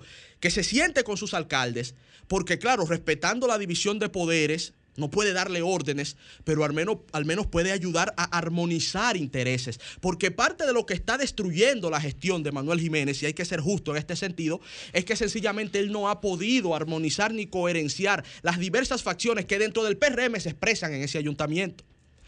Y, algo que no quiero que se me quede, la propuesta es verdad que salió de una regidora PRMista de subirse ese salario de manera abusiva e injustificada en este contexto de crisis, pero la apoyaron todos excepto dos regidores. O sea, todos los partidos estuvieron en contubernio de ese crimen y de ese abuso contra el pueblo, que particularmente yo lo catalogaría como un acto de corrupción. Y decía Juan Bosch que la corrupción es un crimen injustificado contra el pueblo. Presidente Abinader, ojo y mucha atención a todas estas cositas que están pasando en su gobierno, que hoy se ven pequeñas, pero que mañana como bola de nieve pueden terminar destruyendo una gestión que como decía Yuri Rodríguez, todos necesitamos y todos los sectores pedimos que sea exitosa, porque hoy más que nunca necesitamos que la gestión del presidente sea buena, porque redundaría directamente en la vida, en salvar la vida del pueblo dominicano.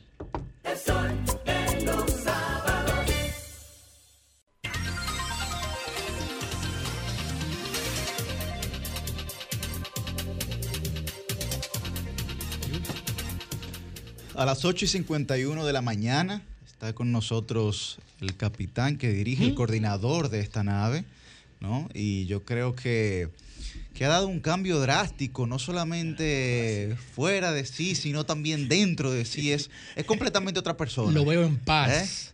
Totalmente, totalmente en paz. Brillante. Y, este equipo armonizado gracias a él. Adelante, Julio Alberto Martínez. Gracias, Yuri. Gracias, Ernesto. Eh, gracias a Guarocuya. Ernesto, suscribo completamente tu comentario. Lo suscribo eh, desde el principio hasta el final. Creo que es una advertencia muy prudente que le haces al presidente Luis Abinader en este contexto, cuando aún hay tiempo para solucionar los problemas. Miren, señores. Miren, señores, recientemente se produjo la visita eh, de la nueva directiva del Consejo Nacional de Empresa Privada al presidente de la República, del CONEP, que nueva vez eh, lo preside eh, don Pedro Brache. Y esto, esta visita se produce en un contexto que es sumamente, diríamos, inquietante para toda la República Dominicana porque estamos padeciendo los efectos económicos y sociales de la crisis sanitaria que ya se están sintiendo en los productos de la canasta básica familiar. Hay algunos productos que han incrementado su precio en lo que va en, en, estos meses de la pandemia y que esto está generando alarmas y preocupación en muchos sectores de la vida nacional.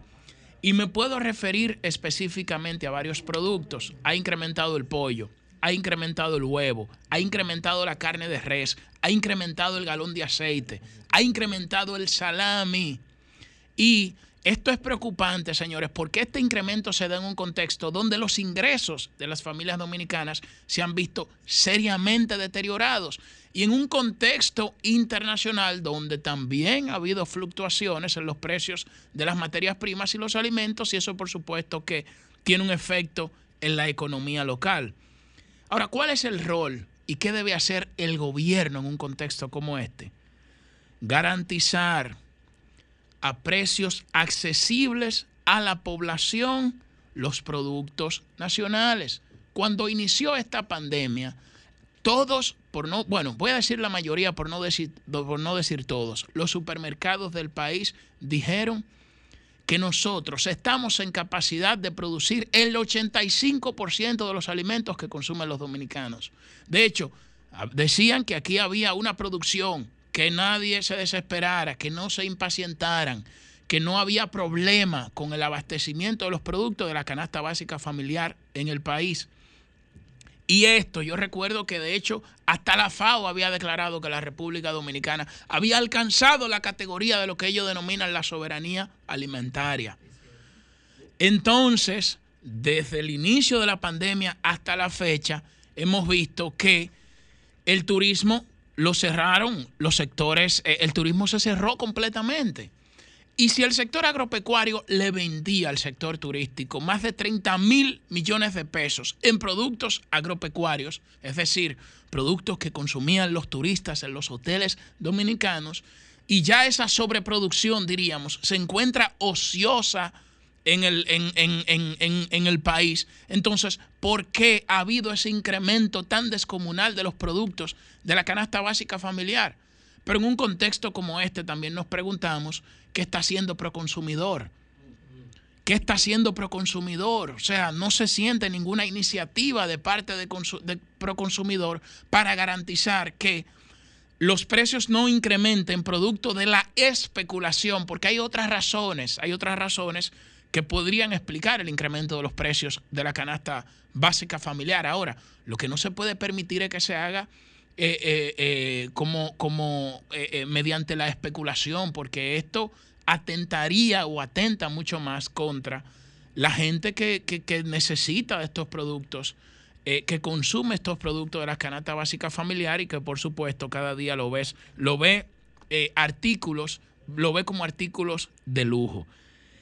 Y termino diciendo que el gobierno tiene que prestar seria atención a este tema. No basta ni es suficiente con garantizar mediante INESPRE eh, que, lo, que los pollos, la libra de pollo en este caso, que se logró un acuerdo con el sector agropecuario para que para comprarle 4 millones eh, eh, de libras de pollo y que estas sean de pollos y que estos sean distribuidos a, a, los sectores populares. O sea, no basta con eso, tenemos que poner atención a la raíz del problema.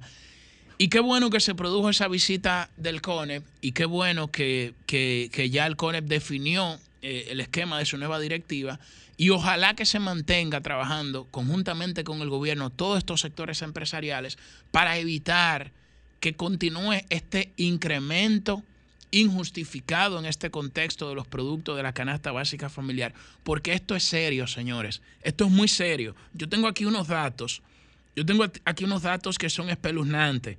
Por ejemplo, la carne de pollo de 60 pesos la libra incrementó a 70 pesos la libra. La carne de res de 100 pesos se, se, está vendiendo ahora a 180 pesos la libra. está más caro en el súper. El galón de aceite de, de, 9 pesos se ha incrementado a 200 pesos. De la venta. El salami se ha incrementado un 3%. Yo tengo unos datos aquí que son preocupantes en este contexto. Y el gobierno no puede dejar que un tema como este se le vaya de la mano porque esto sí es preocupante.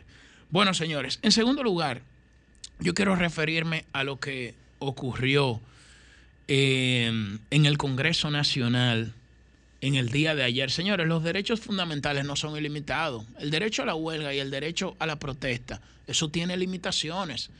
O sea, usted no puede, amparado en un derecho fundamental a la protesta, expresar de manera pacífica una exigencia, un reclamo frente al poder, cometer excesos como el que se cometió en el, eh, frente al Congreso Nacional por un grupo, voy a decir entre comillas, de trabajadores que estaban reclamando eh, que se le otorgara el 30% de los fondos de pensiones. Que esta protesta estuvo encabezada por el diputado del Partido Reformista Pedro Botello, que ha sido muy insistente en ese reclamo y tiene todo el derecho de reclamar lo que entienda que sea necesario. Ahora, tenemos que hacerlo por los mecanismos formales de la democracia y hacerlo de manera pacífica. En esta protesta apedrearon al Congreso Nacional, entraron a pedradas, incluso a la oficina de la senadora del Distrito Nacional Farideh Raful le rompieron un cristal. ¿Ustedes se imaginan que hubiesen estado en, una, en ese momento en una reunión y que alguien hubiese resultado herido producto de esa piedra que esa turba frente al Congreso lanzó, supuestamente exigiendo la reivindicación del 30% eh, eh, de los fondos de pensiones que les han otorgado a los trabajadores? Eso es peligroso. Aquí hay una situación que tiene que manejarse y que el propio Congreso tiene que poner de su parte, porque el Congreso, hay cámaras en el Congreso y tiene que haber una investigación, incluso hasta una sanción disciplinaria con ese diputado. Pero también aquí frente a la, cuando se, se, estaban, se generó el debate, la controversia en torno a la ley de desarrollo fronterizo 28-01, otra turba se apostó frente al Congreso que hasta el propio presidente de la Cámara de Diputados dijo, señores, pero esto es extraño. Este proyecto llegó aquí el viernes y ya el lunes nosotros teníamos una protesta aquí frente al Congreso. Niño, pero qué rápido. Se organizaron esos reclamos una ley que uno tiene que sentarse a leer y estudiar para poder. La sociedad está mucho más organizada. Comprender su alcance. Entonces, esto, esto tiene, esto tiene que, a esto tiene que ponérsele un coto. Esto no puede permitir que vuelva y suceda. Que amparado en un derecho a la protesta se cometan este tipo de atropellos. Y por supuesto, tiene que haber algún tipo de sanción por parte de la Cámara de Diputados a, Pedro Botello, que fue quien encabezó esto. Yo sé que el, yo sé que el diputado Pedro Botello no es verdad que va a alentar que se le entre a pedrada al Congreso o que se rompa un cristal de una eh, eh, eh, de un colega suyo en el Congreso Nacional. Claro que no, sabemos que eso no es así. Ahora, sí estuvo encabezando e incitando a esa, a esa protesta. Algún tipo de sanción debe haber en ese sentido. Cambio fuera. Vino live.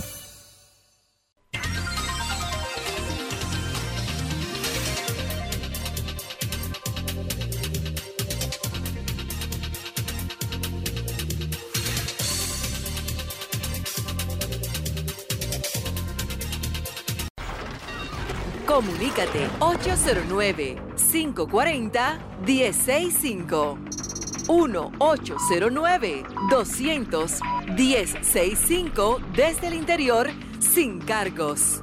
1-833-610-1065 desde los Estados Unidos. Sol 106.5, la más interactiva.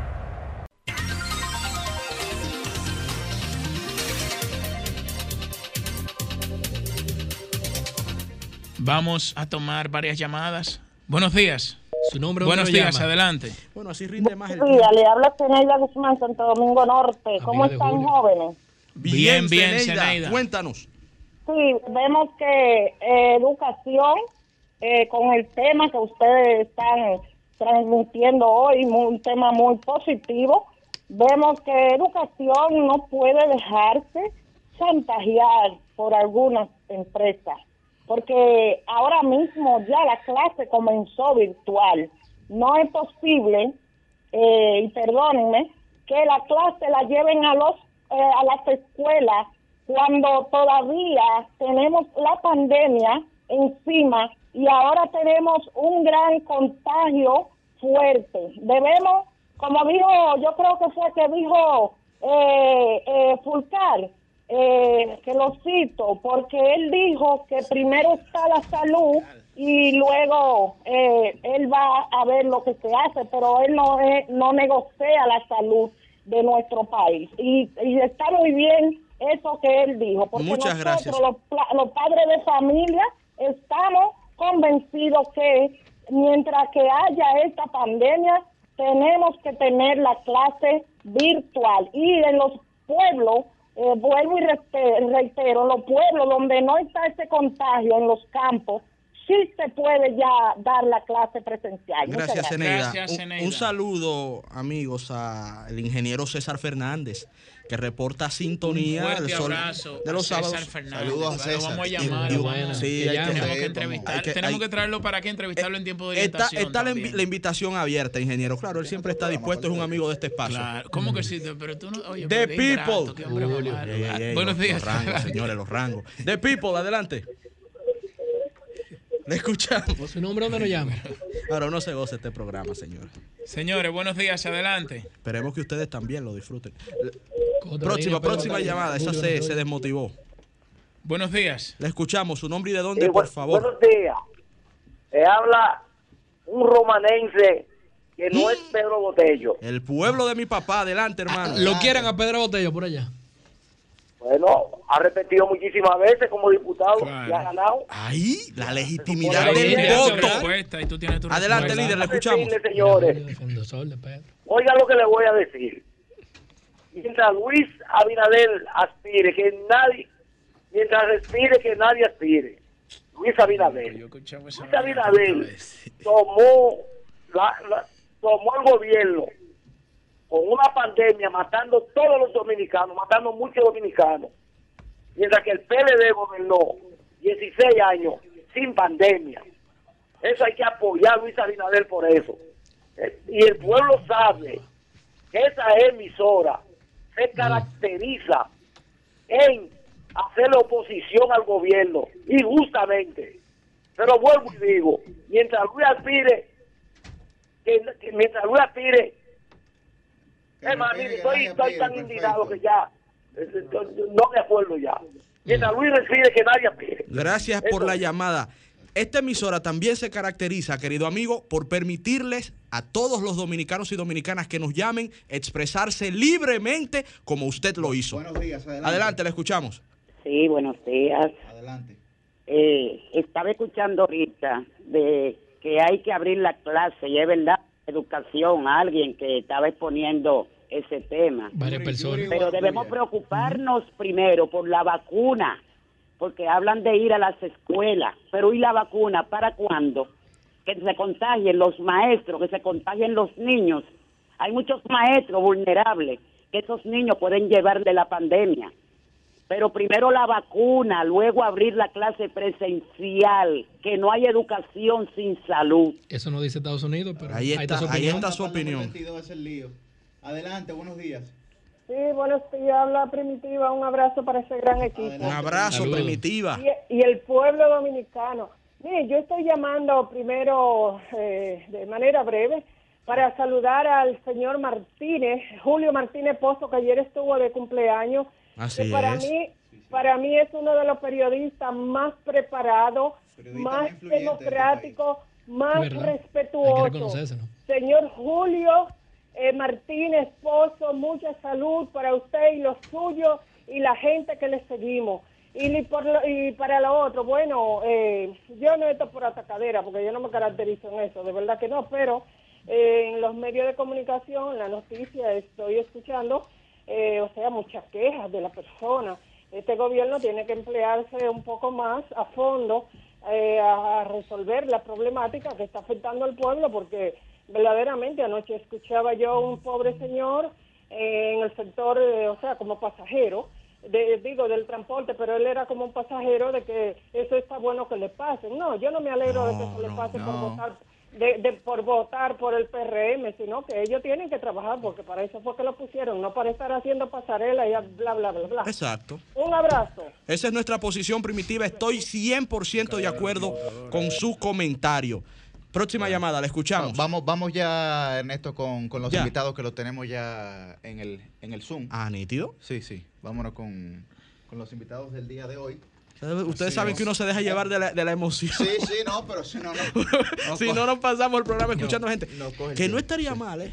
Vamos a recibir en nuestra entrevista estelar, siendo las 9 y 8 de la mañana, tenemos ya conectado vía digital a Darwin Caraballo, quien es asiduo participante de este programa, director ejecutivo de Educa, y el doctor José Ernesto Guerrero, quien también es un amigo histórico de este programa, epidemiólogo. Y es importante que escuchemos estos temas, vamos a dilucidar con ellos. La República Dominicana está lista para retomar las clases presenciales. Tomar en cuenta que esto ha sido el momento del día y de la semana. Muy buenos días, Darwin. Muy buenos días, doctor José Ernesto Guerrero. Buenos días, jóvenes. Placer de estar con ustedes nueva vez.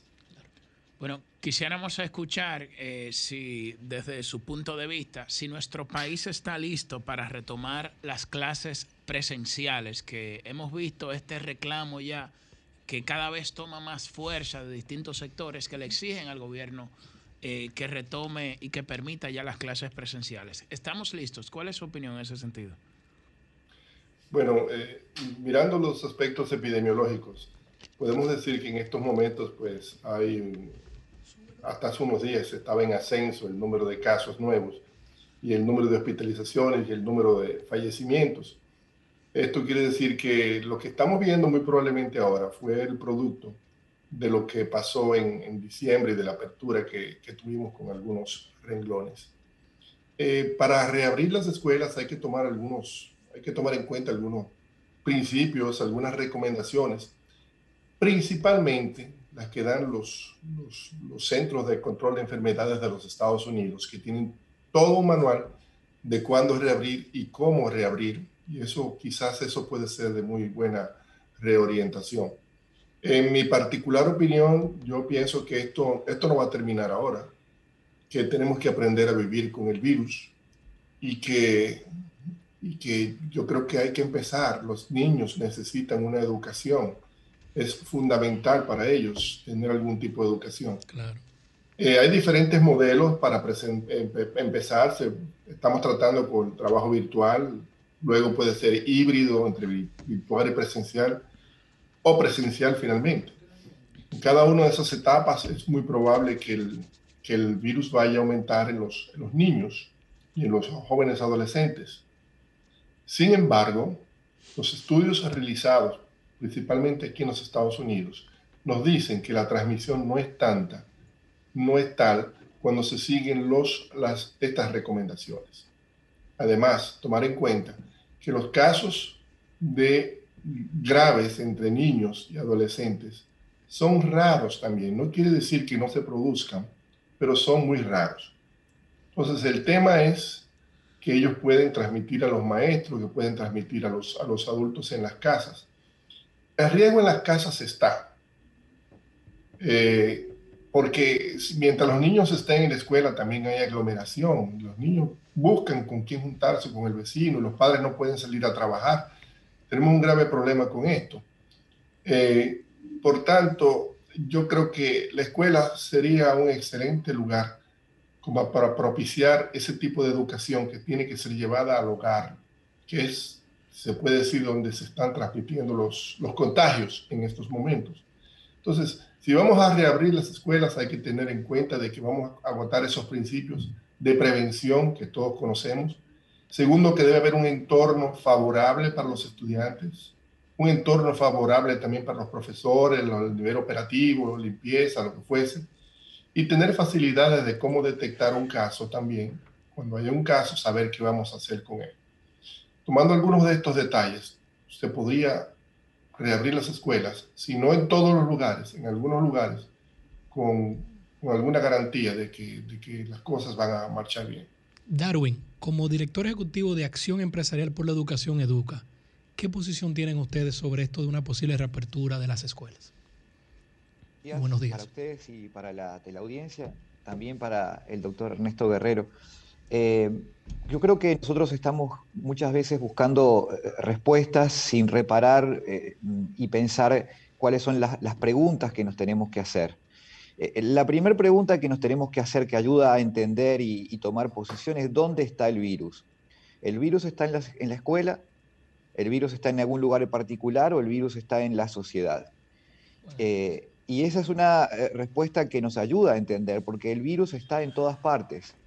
Ya hoy ni siquiera está solamente en, el territorio nacional, está en, el, en el mundo, por eso es una pandemia. Con lo cual, eh, no hay lugar en el cual nos podamos resguardar si no tomamos las condiciones de prevención y de higiene que el doctor muy bien refería y que no voy a insistir. La, segunda pregunta que nos tenemos que hacer, que nos ayuda luego a entender y a, tomar una posición, es cuánto va a durar esta pandemia. Y no es cierto que eh, esto va a durar algunos o tal vez algunos meses más. Países como Francia o España están estimando que van a alcanzar la inmunidad de rebaño con la vacunación sobre finales del año 2022. Supongamos que la República Dominicana tiene la misma efectividad y que llega al mismo momento a las vacunas, cosa que probablemente no sea así, pero trabajemos sobre esa hipótesis. ¿Estamos dispuestos a que las escuelas permanezcan totalmente cerradas hasta finales del año 2022? Con lo cual, eh, Educa, eh, tomando en cuenta estas eh, preguntas y lo siguiente que les voy a comentar, el, gobierno se ha acercado a ustedes para conocer la opinión de, Educa sobre Sin duda, hemos estado trabajando y dialogado constantemente y la, la oportunidad que da el Ministerio de Educación y la apertura a escuchar a los diferentes actores, nosotros siempre la hemos, la hemos valorado.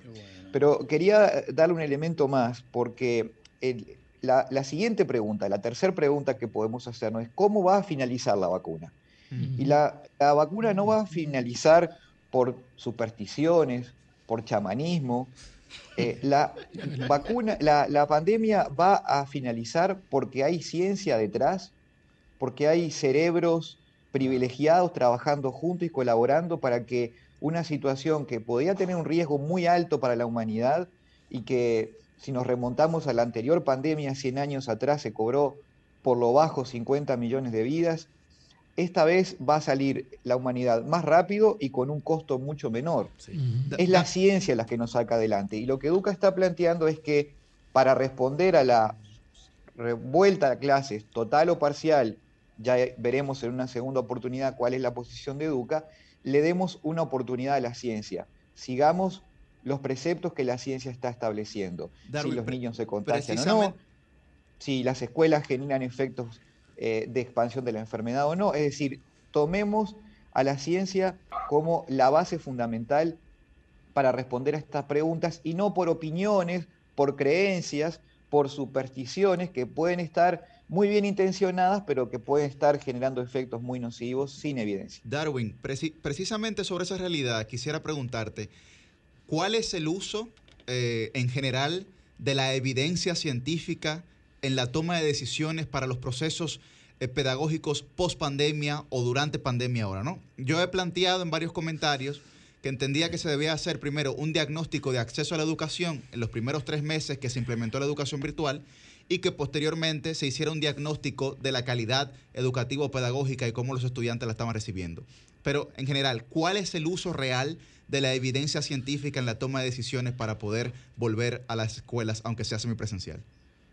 Bueno, yo puedo mencionar, y, seguro que el doctor Guerrero conoce más estudios que, yo, eh, no es algo que Educa plantea, nosotros no somos especialistas epidemiólogos, pero nos hemos eh, ilustrado con las investigaciones que produce, por ejemplo, el Instituto Pasteur de Francia y que también está ubicado en, hemos, Hemos hablado aquí de, de los estudios. Exactamente. Y, ese estudio demuestra que no hay ningún efecto sobre el comportamiento de la enfermedad cuando están las escuelas abiertas o cerradas.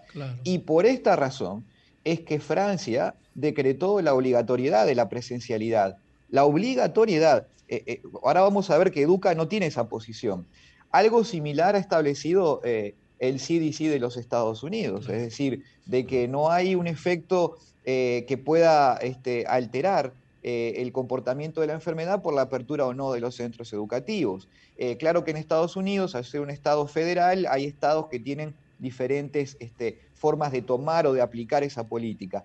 Pero lo, que nosotros estamos eh, promoviendo es de que podamos mm, desarrollar una, una, experiencia. Tomemos un proyecto piloto de unos pocos centros educativos, de 10, 15 centros educativos, públicos y privados, con voluntad de los padres, eh, sin obligar a nadie. Escuchaba a los oyentes muy atentos que algunos tienen temor. Perfecto, ese temor debe ser respetado, eh, pero también hay muchos padres y muchas madres que hoy no tienen con quién dejar a sus hijos cuando salen a, laborar y por supuesto que la escuela cumple también ese eh, rol social fundamental.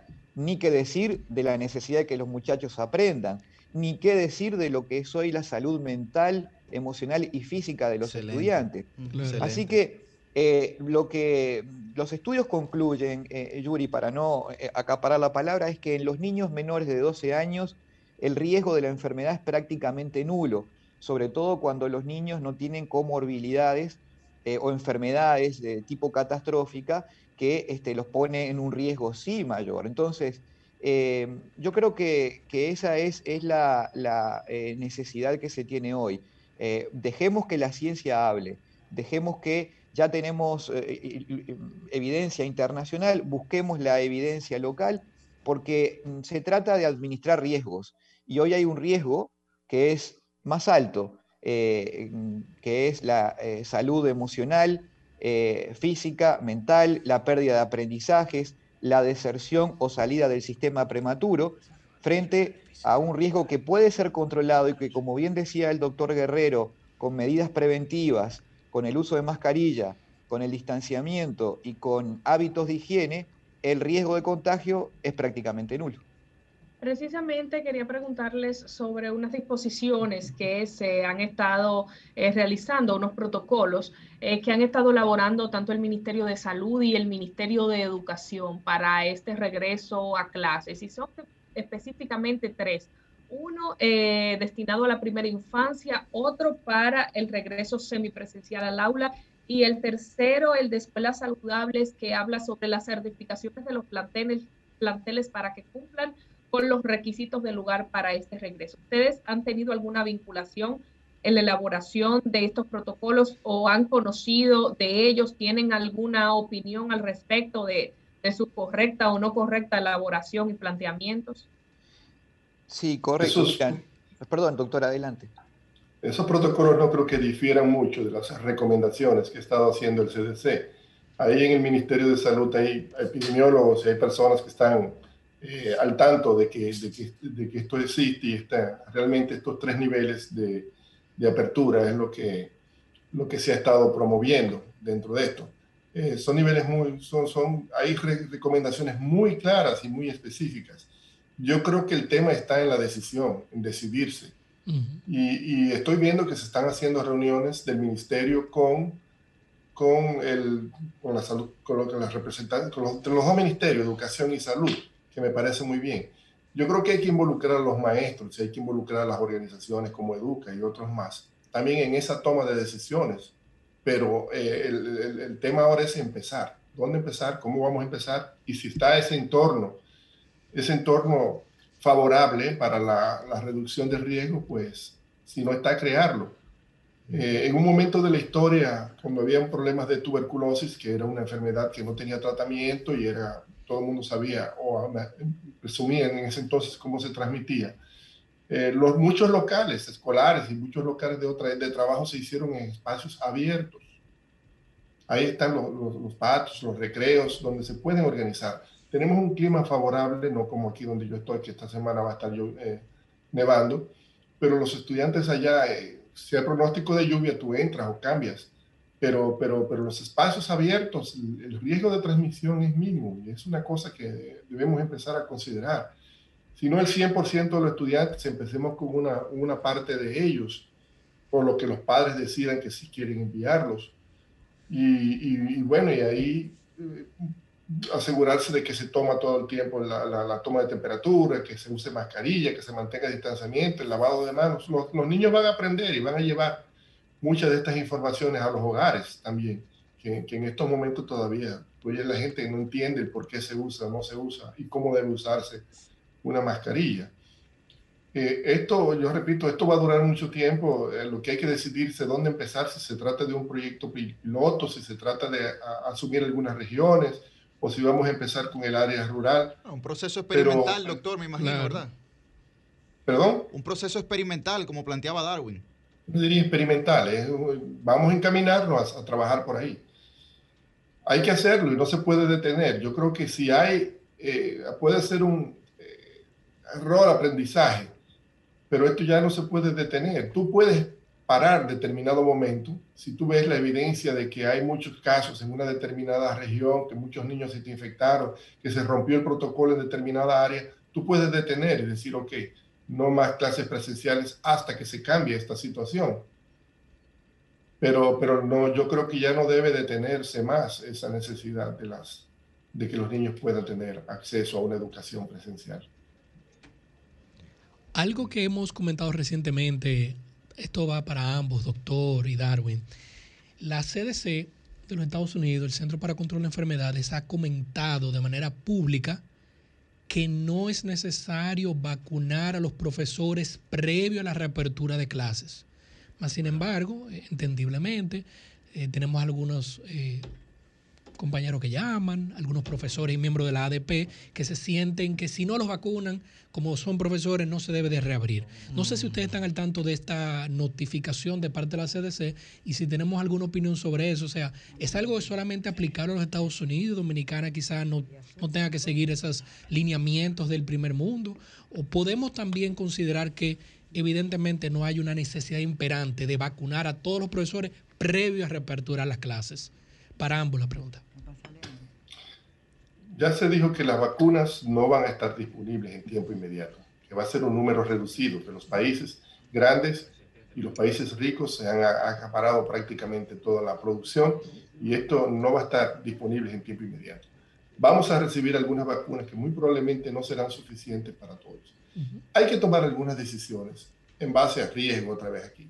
Tú dirías, bueno, ¿quiénes están proponiendo que se vacunen en la mayoría de los países?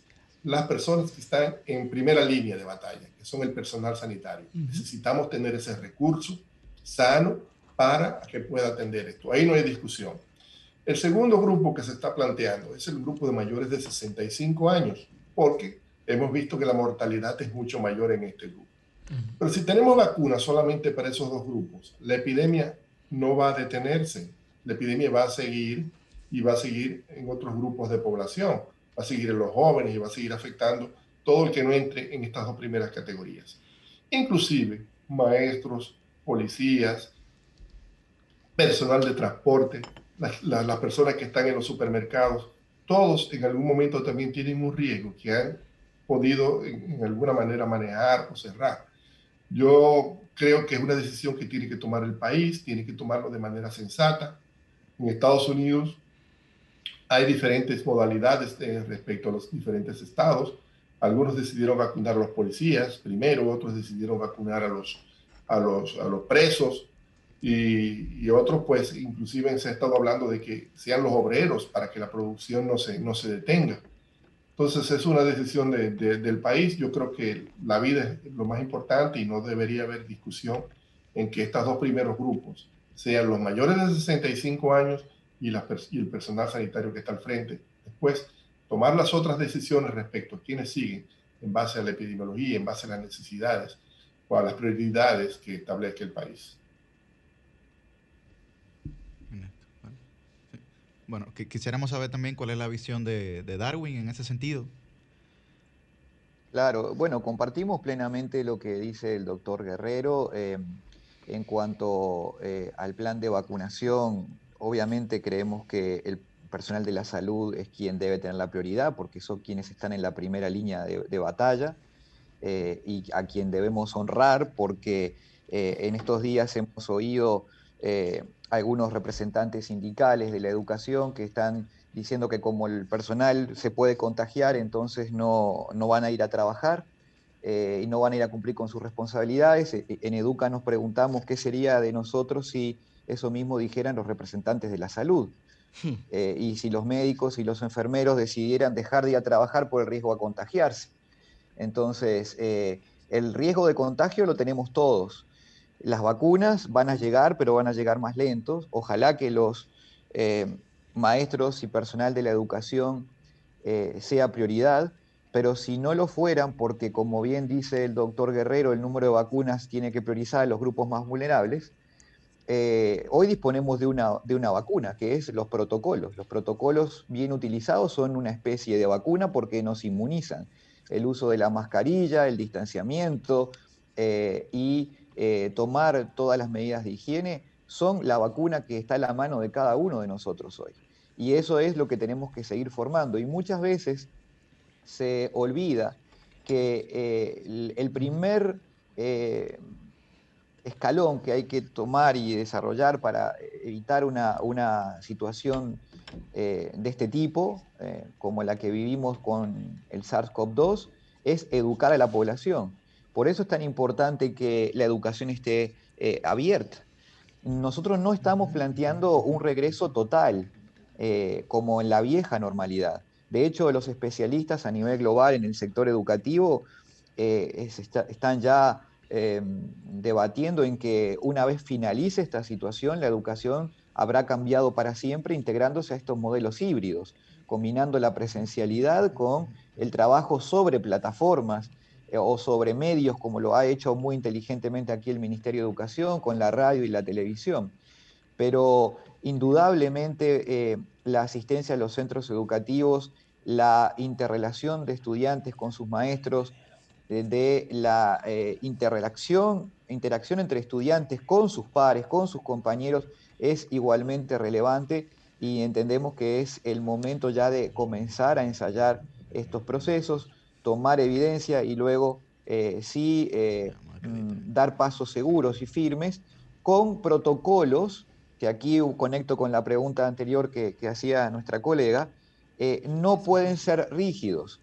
Los protocolos tienen que seguir patrones y principios y lineamientos generales, pero debe dejarse a cada comunidad adaptarlo a la propia realidad local.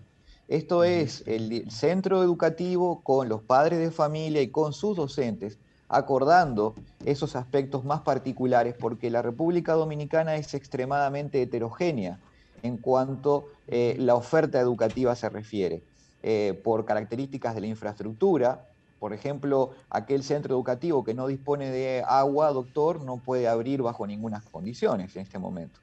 Eh, pero hay otros centros educativos que disponen de todas las condiciones, esos no tendrían ningún inconveniente. Entonces, atender a la diversidad es parte de lo que se debe hacer. Ya, ya lo decía Aristóteles, no hay mayor injusticia que atender a todos por igual.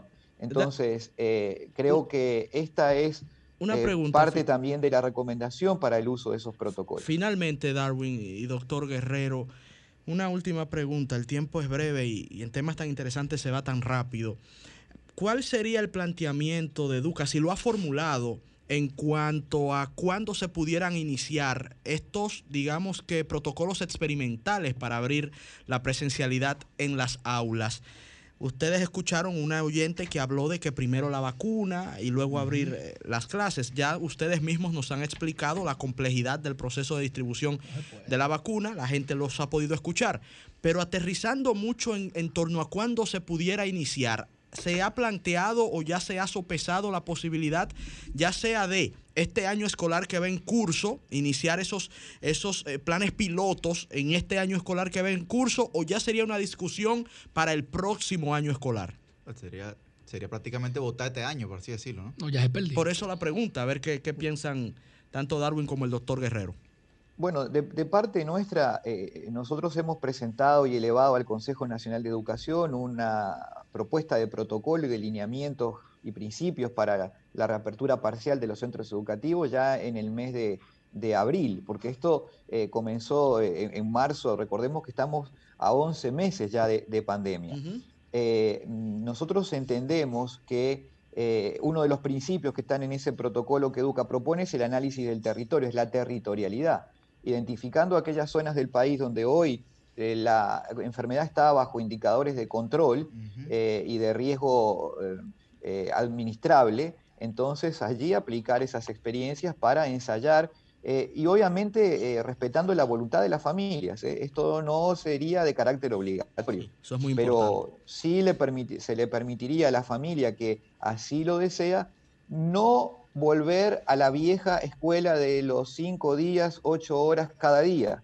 Estamos hablando, con cuidado, esto es muy importante, de momentos de presencialidad en la cual los niños, en un número reducido, controlado y con protocolos, tienen contacto con sus docentes y con otros niños, eh, definiendo la frecuencia y eh, las características específicas acorde a lo que cada centro educativo entienda por que las características son extremadamente diversas. Comparto plenamente la, el planteamiento que nos hace Educa a través de Darwin. Creo que, que, sí, que hay que empezar por los centros que puedan garantizar esos, el cumplimiento de esos, de esos protocolos. Hay que empezar ya, independientemente si estamos terminando o comenzando un nuevo año, eh, hay que empezar vamos a agradecer a los invitados, eh, tanto a Darwin Caraballo como al doctor José Ernesto Guerrero. Ojalá y tomen en cuenta las, las recomendaciones, las recomendaciones que ellos han planteado Sí, aquí el día sí, de hoy, sí, porque sí, definitivamente. eh, nos parecen a nosotros sumamente Una necesarias. participación extraordinaria y a los amigos y amigas que nos escuchan. en ciencia. Sí, Claro. sí, sí. No, Y no, no. en datos, en importante, importante resaltar que no son eh, recomendaciones antojadizas, ¿no? No, no, Si- no. sino Ni basadas en- vandalismo sindical Pero- de la ADP. no, pero- y más allá de eso, No meta al doctor y a, y a que las, en que las ¿no? familias dominicanas No lo involucres en esa polémica No, que no, nada no, tiene no. que ver con el tema que estamos abordando. Eso dicotomiza. La familia dominicana que escucha a estos expertos, a estos científicos, a estos profesionales con oídos abiertos, ¿no? Sí. A la posibilidad de que sí sería posible que nuestros niños vayan en, en un ambiente seguro a retornar a sus clases, en donde verdaderamente tienen la- el, el chance de aprender y de obtener conocimientos que con la pandemia la realidad es que no están obteniendo. Recuperar Así es. parte de lo perdido. Claro que sí. Bueno, agradecer. Vamos gracias. ahora, eh, con la anuencia de todos de ustedes, a tomar varias llamadas. The people. Vamos a escuchar a la gente para que nos dé su opinión sobre este tema. Adelante. Comunícate 809-540-1065. 1-809-200-1065 desde el interior sin cargos. 1-833-610-1065 desde los Estados Unidos. Sol 106.5, la más interactiva.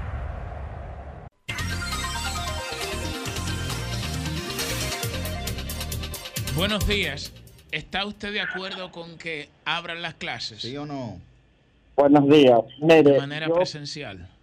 yo perdí a mi papá por COVID. Yo mis hijos no los mando a la escuela. Que pierdan un año, dos años, a mí no me importa eso, pero no van para allá. Es su opinión, Es su triste, pero opinión. es su ¿Y usted, no, es su ¿Y opinión. usted qué opina? No, no la califica. No, todavía, mientras no venga la vacuna y el, el, el- la, la pandemia disminuya, todavía no. Esta es su opinión, el Gracias. 2022. ¿Y usted qué opina? No, todavía, no estamos en condición. Lo que pasa es que aquí quieren aparentar lo que no es. Aquí se está muriendo mucha gente. Mis hijos no van. Vamos a hacer, vamos a hacer, vamos a, a contabilizar esto. 3 a ¿Qué 0. hace una encuestica? ¿De verdad? Vamos, ¿Será que seguimos. pero tiene valor. ¿Está usted de acuerdo con la reapertura presencial de las clases? ¿Sí o no? Vamos. Desde Vallaguana. Adelante. Buenos días. Hay, hay- hay que aguantar un poquito, poco a poco, paulatinamente. No vamos muy rápido. Es Van- un no. Van 4 no, 0. ¿Y usted? Yo como que ves el final de este Yo estoy de acuerdo que abran la clase presencial porque en los barrios pobres andan los muchachos el día entero dando carrera, el grupo jugando pelota y carreteando y corriendo bicicleta. Ahí está. Ey, Esa ey, sí está ey, buena. Mira, y hay otro tema, el de las universidades. O sea, los muchachos pueden ir al, com- al colmadón a beber, pero no pueden ir a la universidad. Buenos días. Y te cobran igual. ¿Usted qué opina? Esto no ¿Sí tiene o no? madre, Te cobran igualito. ¿Usted qué nombre. opina? No, yo he perdido muchos familiares de COVID. No, no quiero, puedo perder 5 o 6 años sin, sin, sin, sin ellos sin ir. Lo La lamentamos no. muchísimo. Lo lamentamos Sí, lamentamos muchísimo. mucho. Wow. No. Buenos días, Esa es la realidad. apuntando. lamentablemente. buenos días. Le escuchamos. Sí. Sí, mire, aquí todo lo quieren tratar políticamente Mm. con respecto a lo que es el tema del COVID, del COVID, porque hay gente que llaman que están en contra de la vacuna, pero solamente por, por, por- por joder, por, escúcheme la expresión, por, por, por hacer posición y Otra para vez. sentirse políticamente. Aquí, ojalá que esa vacuna llegue esta noche para que todo el mundo se la ponga, porque es que la única, aquí con lo que es eh, eh, el control que está tomando el gobierno, con respecto a lo que es eh, eh, el toque de queda y todo eso, con eso aquí no se va a terminar y se va a controlar la pandemia. Solamente a nosotros nos salva, solamente nos salva que esa vacuna tenga éxito, que es la única, la única esperanza que hay. Así que yo estoy de acuerdo que ojalá la vacuna llegue esta noche y que todo el mundo esté dispuesto a ponérsela, porque es la única esperanza que tenemos. Si es para que por controlar a la gente, eso no se va a lograr nunca. Gracias, Su hermano. opinión, gracias. Adelante, ¿está de acuerdo con la reapertura de las escuelas con o sin vacuna? Y al momento no hay vacuna ni se sabe Buenos cuándo habrá. días. ¿Sí o no? escuchamos, adelante. El problema de nuestro país es que todas las decisiones se toman desde un escritorio con un aire acondicionado sin tirarse a la candela. Mm. Entonces, es muy chulo decir, vamos a abrir clase cuando la mayoría de los funcionarios que han pasado, o de los ministros que han pasado por educación, todos tienen colegio en la high, no en los barrios. Entonces, el tema educación fue como todo algo político y económico, porque yo le voy a decir una cosa, comenzó la clase en noviembre, estamos en febrero. ¿Y cuál era el problema de haber comenzado semipresencial de una vez en febrero y trabajar ocho meses corridos sin vacaciones? Pero había que gastar esos chelitos y hacer el boom de que comenzaron las clases. ¿Ustedes creen, ¿Ustedes creen que se ha cogido clase por televisión? No. Mándenlo a los barrios para que ellos me digan qué están haciendo los muchachos en hora de clase, supuestamente cogiendo clases. Entonces, eh, eh, eh, aunque ellos quieran pintarlo todo color de rosa, por televisión, por radio, por teléfono, por donde se la quieran dar, este va a ser un año que va a ser un desastre, no solamente en educación, sino pues, perdón, no, no en educación, sino el problema va a ser cuando reiniciemos de verdad los muchachos con toda esa laguna, si antes ocupaban por 45 era, vamos a llegar al 98. No, no son lagunas, ahora van a ser océanos. Esto ha sido. Sí, porque la laguna la tenían. Don Antonio, vamos a sacar un espacio a la dama. Todo esto. Brillante, muchas gracias. Movimiento. El pueblo es más sabio que uno, señor. Efectivamente.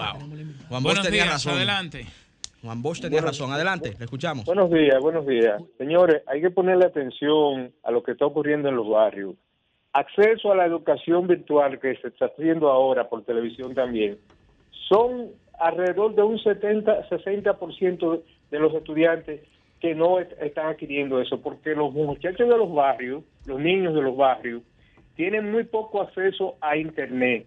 Pero la mayoría de esos muchachos, los padres lo dejan así, suelto. Y tú- si tú observas los barrios, yo que vivo en barrios, son muy pocos los niños que están accediendo a la educación.